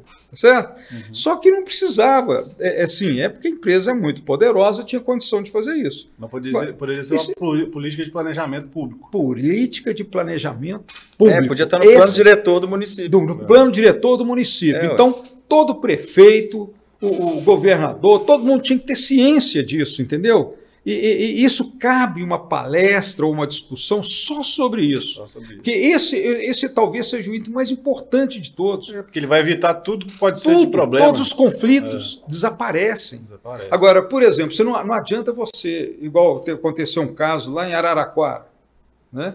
Assim, eu estou com uma estação de, de, de, de, teste de potência de locomotivo no meio no miolo da cidade. Incomoda todo mundo, para lá, para cá. Assim, é, é 500 é metros de distância, cheio de residência é, plana, sem, sem prédio. Tá? Ninguém aguenta ficar lá.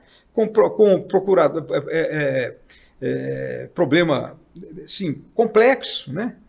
Aí falou assim: teve um planejamento, vamos tirar isso daqui e passar para um outro lugar. Mas quando você tira aquilo daquele lugar e vai para o outro e não tem este planejamento, Pode acontecer imediatamente ele é ocupado, porque ali tem muitas pessoas vão trabalhar lá. Começam a ocupar. Começam a ocupar. Isso aconteceu no ABC, em São Paulo. Não estou falando de ferrovia, estou fazendo indústrias. Então o cara vai fazer uma indústria de papel, por exemplo, tá? Pega jornal, pega papel vai fazer reciclado para fazer papel de jornal, por exemplo, tá? Eu falo é um caso que eu conheço. Né? Uhum. É, aí, é, a empresa, quando mudou para o local, fez casas vizinhas, que eram os, os, funcionários da empresa, os colaboradores, que a gente chama hoje, da empresa, da própria empresa. Com o tempo que ele foi passando, o cara aposentou, mudou dali, vendeu a casa para terceiro, tá certo? Aqueles passaram. No caso aí, mais era é, é, é, é, reclamação de vibração, uhum. que eram as prensas de papel gigantescas que geravam uma vibração no solo violenta, tá? E ninguém aguentava que morava do outro lado. Entendeu? E isso é muito. Eu estou dando um exemplo desse caso, né? mas existem vários, assim, principalmente ali em São Paulo, no ABCD, né? É, Santo André, né, é, São Caetano, né, São Bernardo e, e Diadema, é muito comum você ter áreas que foram habitadas pelo próprio processo e nunca houve esse cuidado. Hoje são casos judiciais, é, são cotidianos. Entende? Por que, que na mineração o cara vai lá para o meio, vai para uma área, não tem ninguém ali e tal, já vai fazer, por que, que já não toma esse cuidado? Tá certo? Fazer esse planejamento, como é que faz? Com a simulação você consegue fazer isso. É, inclusive, e, é, e, e, esse, e, esse, que eu estou falando, isso aqui foi no Porto, né? De, de né, era um, um, complexo, foi feito assim, foi fantástico o negócio, sabe? Foi assim, pô, aqui, só, aqui pode ter isso, aqui pode ter aquilo, tudo separado é, por, por uma, uma. Pode até ser que a decisão depois é, do município ou do estado, falou, não, aqui vai, vai, o prejuízo é tal, tal, aqui vai ser feito, mas com tratamento, entendeu? Isso existe no Canadá, isso é feito, isso é comum no Canadá quando você faz escolas. Uhum. Antes de fazer a escola, os caras estudam o ambiente, vê tudo lá, fala assim: a escola vai entrar aqui, mas como eu estou entrando, eu vou fazer o tratamento de fachada. Então eu vou fazer é, pôr ar condicionado e colocar janelas e, e, e, e, e vedação de fachada, de maneira que eu vou ter 35 dB dentro da sala de aula, que é o recomendado embora que no Brasil se trabalhe com 60, uhum. né? isso, isso é um outro assunto, entendeu? Uhum. É, é, e inclusive também as mineradoras estão fazendo aí escolas, tem muita escola sendo feita em, em, como medida de compensação, e não tem nenhum planejamento de qualidade acústica dessas escolas. Tá certo? Daí fala assim: ah, mas quem já fez? Já aconteceu, cara. A pessoa me ligou e falou: ah, e aí, como é que faz? Olha, não é por aí. Tem que ter. Não existe, não existe a norma no Brasil, mas o recomendado é assim, assim, assado. Eu tenho que ter tanta reverberação na sala e tem que ter o isolamento tanto. Lá dentro o ar-condicionado não pode fazer mais do que 35 dB. Por quê? Porque a pessoa que está da terceira carteira, o aluno que está da terceira carteira para trás, não escuta o professor mais. Entendeu? Aí é como se ele tivesse a, a uma escola de, de, de de conta. Sabe? Porque para o cara escutar e perceber, ele tem que estar tá sentadinho ali na frente. O resto são os caras que ficam dispersos, vão para casa, não estudam e tal, tal. Aí fala assim, é porque está ali? É porque o ambiente conduz a isso. Se você te... agora fala assim, a mineradora vem, vai fazer escola, tá? Como medida de compensação, está criando tal, tal. Tinha que seguir a norma alguma norma decente de qualidade. Ciência. Isso. aí, Aí, aí é o seguinte: hoje no Brasil, as escolas particulares que têm condição de investir estão fazendo isso. Uhum. Sabe? Eles estão começando a ficar, a abrir o, o, o, né, o, a, a questão e eles estão falando assim: opa, nós vamos investir. Então, tem escolas aqui, boas escolas aqui, que estão fazendo isso. Tá? É, e, e, e, aí, agora eu vejo a mineradora criando uma escola e tal, tal, e faz de qualquer jeito. Não, não é por falta de, de coisa, não, não é que ela queira fazer, não. É porque toma como referência algo que existe, mas que está errado. Entendeu? E eu te falar, só fechando esse racional, né? Tá ah, espera, tá... eu só falei de uso e ocupação do solo, né? Obviamente você tem várias soluções de engenharia. É. Aí você tem, pode tratar na fonte, que é no equipamento, né? Você pode tratar no caminho, que são as, as, as, as barreiras. as barreiras, né? ou pode tratar no local, que para efeitos de residência isso é ruim. Porque o que, que seria tratar no local? Você fazer uma casa para pessoa com, com isolamento sonoro. É. Tá certo? Mas só que se você fizer um, você não vai conseguir eliminar os outros que vão querer fazer. Você vai estabelecer um critério, todo mundo vai querer. E outra coisa, na hora que o cara estiver lá, lá de fora da casa, ele vai reclamar. Ele vai reclamar. É, e, e, o critério locacional ele tem que ser pensado na implementação. É. Depois que já está instaurado, instaurado, né, instalado a uhum. comunidade ali no entorno, é como muito, foi muito bem dito. É, na segunda geração de quem está morando ali no entorno, começam as reclamações, seja porque o, uhum. O dono que recebeu enquanto funcionário ou facilidades para morar mais próximo da planta mudou e passou aquilo para frente, ou a própria segunda geração, que traz um maior, um maior conhecimento, um maior engajamento social, começa essa briga direta, só que não busca a origem, uhum. né? Porque é, no caso da qualidade do ar, tem uns casos clássicos aí, né? De que no entorno do empreendimento, o próprio empreendedor, lá na década de 50, doou o terreno do entorno para os funcionários chegar mais é, cedo no serviço. É essa a ideia. É essa a ideia. Fiz uma escola é uma, na preferencial é um, do vento, ou seja... Isso não é um privilégio do Brasil, não. Tem um caso, eu acho, eu trouxe... na Suécia agora, eles estão relocando uma cidade inteira por conta de uma mina de ferro que é jazida, é subterrânea e está em direção à cidade. E aí, voltando lá no início da nossa conversa, que eu falei que eu entendo que a 491, que é a norma de qualidade do ar que traz os padrões de qualidade que norteia as diretrizes para a redução ou para o diagnóstico, ela demorou, mas eu entendo que foi uma norma muito boa. Por quê? Ela traz essas diretrizes e traz uma construção por etapas a nível nacional. Sim. Que cada estado faça o seu inventário, depois do seu inventário ele regionalize. Então, por tipologia de indústria, por tipo de poluição, poluente, ele consiga enxergar aquilo e consiga levar isso regionalmente para as gestões regionais, aquele diagnóstico. Olha, eu vou permitir uma empresa aqui, o município está de acordo, o Estado está de acordo, mas o município, no seu plano diretor, não pode ter isso aqui. Ou, é, eu estou implementando aqui já numa área saturada. Então, você empreender empreendimento, você vai ter uma regra mais rigorosa do que os demais, porque você já está numa área que tende a estar saturada. É. Então, é essa, decisão, essa leitura, o Estado, acredito que a médio e longo prazo, terá uhum. condições na ótica de qualidade do ar. Porque já tem o Estado está fazendo uma um coisa instrumento, agora, né? não sei se você ouviu falar, que é a avaliação ambiental estratégica para o minério de ferro. É isso, é. Eu acompanhei algumas reuniões aí, da, foi feita a licitação, uma empresa de São Paulo ganhou, nada contra ser uma empresa de São Paulo, mas é uma empresa que está fora meio do contexto do da realidade que a gente uhum. vive aqui. Isso, para mim, deveria ser um estudo feito pelo próprio Estado. Começou lá. É, enfim, que deveria né, angariar aí os, os, cientistas que tem aí, ainda existem né, na própria Ferran e em alguns órgãos aí. Porque não adianta, você contrata uma consultoria, ela vai seguir um termo de referência e não vi nas discussões que estão acontecendo lá esse tipo de discussão, entendeu? Nesse, tipo, nesse nível de ciência entrando na discussão.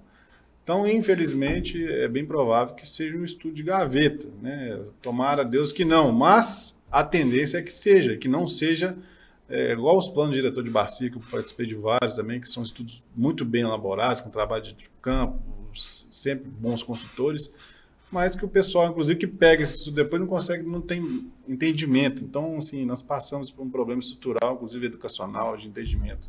É, isso é, é da ponto. ciência. Esse Mas é, é, é, discussão para é, milhões é um de. A mitigação passa, inclusive, pelo educacional. Acho que é o, é o principal de todos. É, tá? exato. A origem está na educação, no treinamento de quem vai analisar, no treinamento de quem vai fazer os trabalhos e no treinamento de engenharia de executar as soluções, fazer os projetos de engenharia.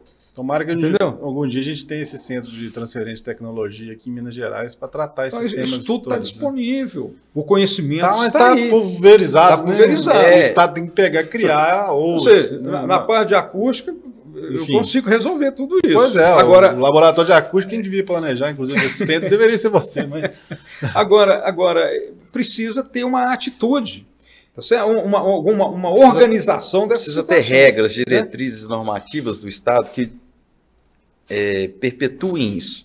Verdade... Porque quando você joga uma ideia, você joga um projeto, se não tiver uma norma, uma regra que puxe aquilo, que obrigue que aquilo que norma, siga né? aquela é. linha, é muito difícil. É, quando você tem só os resultados, igual na qualidade do ar, e você não tem a, uma norma que te norteia, onde eu vou agir, a onde...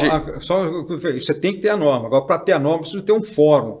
E, e no caso da minerada, eu não acho que basta a BNT, não. A BNT não é, não. inclusive, o fórum adequado para isso. Não, não é. Acho que não essa é. coisa tinha a ver dentro da, da, da, sei lá, dentro da Command, né? Da, da, Comad, né? SEMAD. SEMAD, né? É. É, poderia, isso teria dentro da SEMAD, dentro do. Eu não sei se a FEAM, como é que. É, normalmente funciona assim lá no órgão. É, as, as criam-se grupos de trabalho, de discussão, Isso. com vários entes. Uhum. É, é, colocado em pauta o assunto, as temáticas, os valores, uhum. as necessidades. Só que eu, pelo tempo que eu participei lá, de uns, nos últimos anos para cá, que as normativas trouxeram esse caráter orientativo e em etapas. Até uhum. então ele trazia lá um valor, cumpra. Ele não trazia para você como cumprir tanto na qualidade do ar quanto lá para a chaminé. Ele fala assim: põe lá seu fio de manga e cumpre tanto. Só que nada trazia garantia para o órgão ambiental que estava licenciando aquilo, que aquilo ia garantir a qualidade do ar. E hoje o que, é que ele tem que fazer? Ele tem que medir para saber como que está, ele tem que inventariar para saber o que que está causando aquilo, e ele tem que criar o critério locacional, que a IDE do Estado, né, da, da SEMAD, é uma das ferramentas que eles buscam fazer isso, justamente para ele poder ter um olhar sobre o licenciamento. Olha, essa região aqui eu posso licenciar um, uma siderurgia, uma mineradora? Como que está o impacto de uma forma geral? Água, ar, solo. Como que está minha comunidade aqui? Esse olhar é fundamental. E aí é, o governo tem que, eu acredito, que tem que empenhar mais em diretrizes que tragam esse caminho do que traga somente a regra. É, Ou somente o padrão. E esse local de transferência de tecnologia deveria servir, inclusive, para evoluir a regra mais rápido, às vezes, né? Claro. Atualizar, a legislação. A sugestão aqui, só para ficar registrado, né? É, a SEMAD ou algo similar, algum algo similar, criar comissões e chamar as pessoas para tá, ter um grupo de discussão permanente disso, com tantas reuniões, entendeu? Sei lá, sabe? Fazer uma coisa organizada para a, a, partir dali vão saindo números. Isso. Sim. Certo? A ciência, não, e mais de uma a norma. ciência precisa de uma casa. E, e, verdade, é, é, é, isso aí, e aí você não vai, tem. For, vai formando Cada um pessoas faz do jeito que também. Quer. Vai capacitando as pessoas lá. De, tanto do órgão Isso. quanto outros participantes, até mesmo, mesmo que você tenha muita experiência, outros itens vão aparecendo. Claro. Aí as ideias vão formando mais e criando Fazer benchmark mais, fora mais do país, buscar é, coisa de trabalho é muito bom. É. Grupo pessoal, encerrando, eu queria agradecer a presença de vocês dois. Foi uma honra, né? A gente já Maravilha. se conhece, mas nunca teve a oportunidade de trocar uma ideia assim. E vão ter outros próximos aí para discutir outras questões. Ok. Combinado. Obrigado. Amanhã à disposição. Agradeço aí a, a, novamente né, o convite né, e estamos à disposição. Né, né, Inclusive, nós não falamos nada de vibração aqui. Né? É, faltou ainda. Faltou vibração. Mas... É muito assunto e olha que passou foi tempo. Né? E o ruído não, não, esgotou. Não. nós não falamos nem um, nem um, dez, nem um centésimo. Do... Um pouco que falou já deu muito barulho. Já. É, e nós falamos só de material particular dentro da mineração. Quando entra nos outros Boa noite, poluentes, então. Obrigado. Nós vamos. Falou. Tudo de bom. Um abraço. Obrigado, Yash.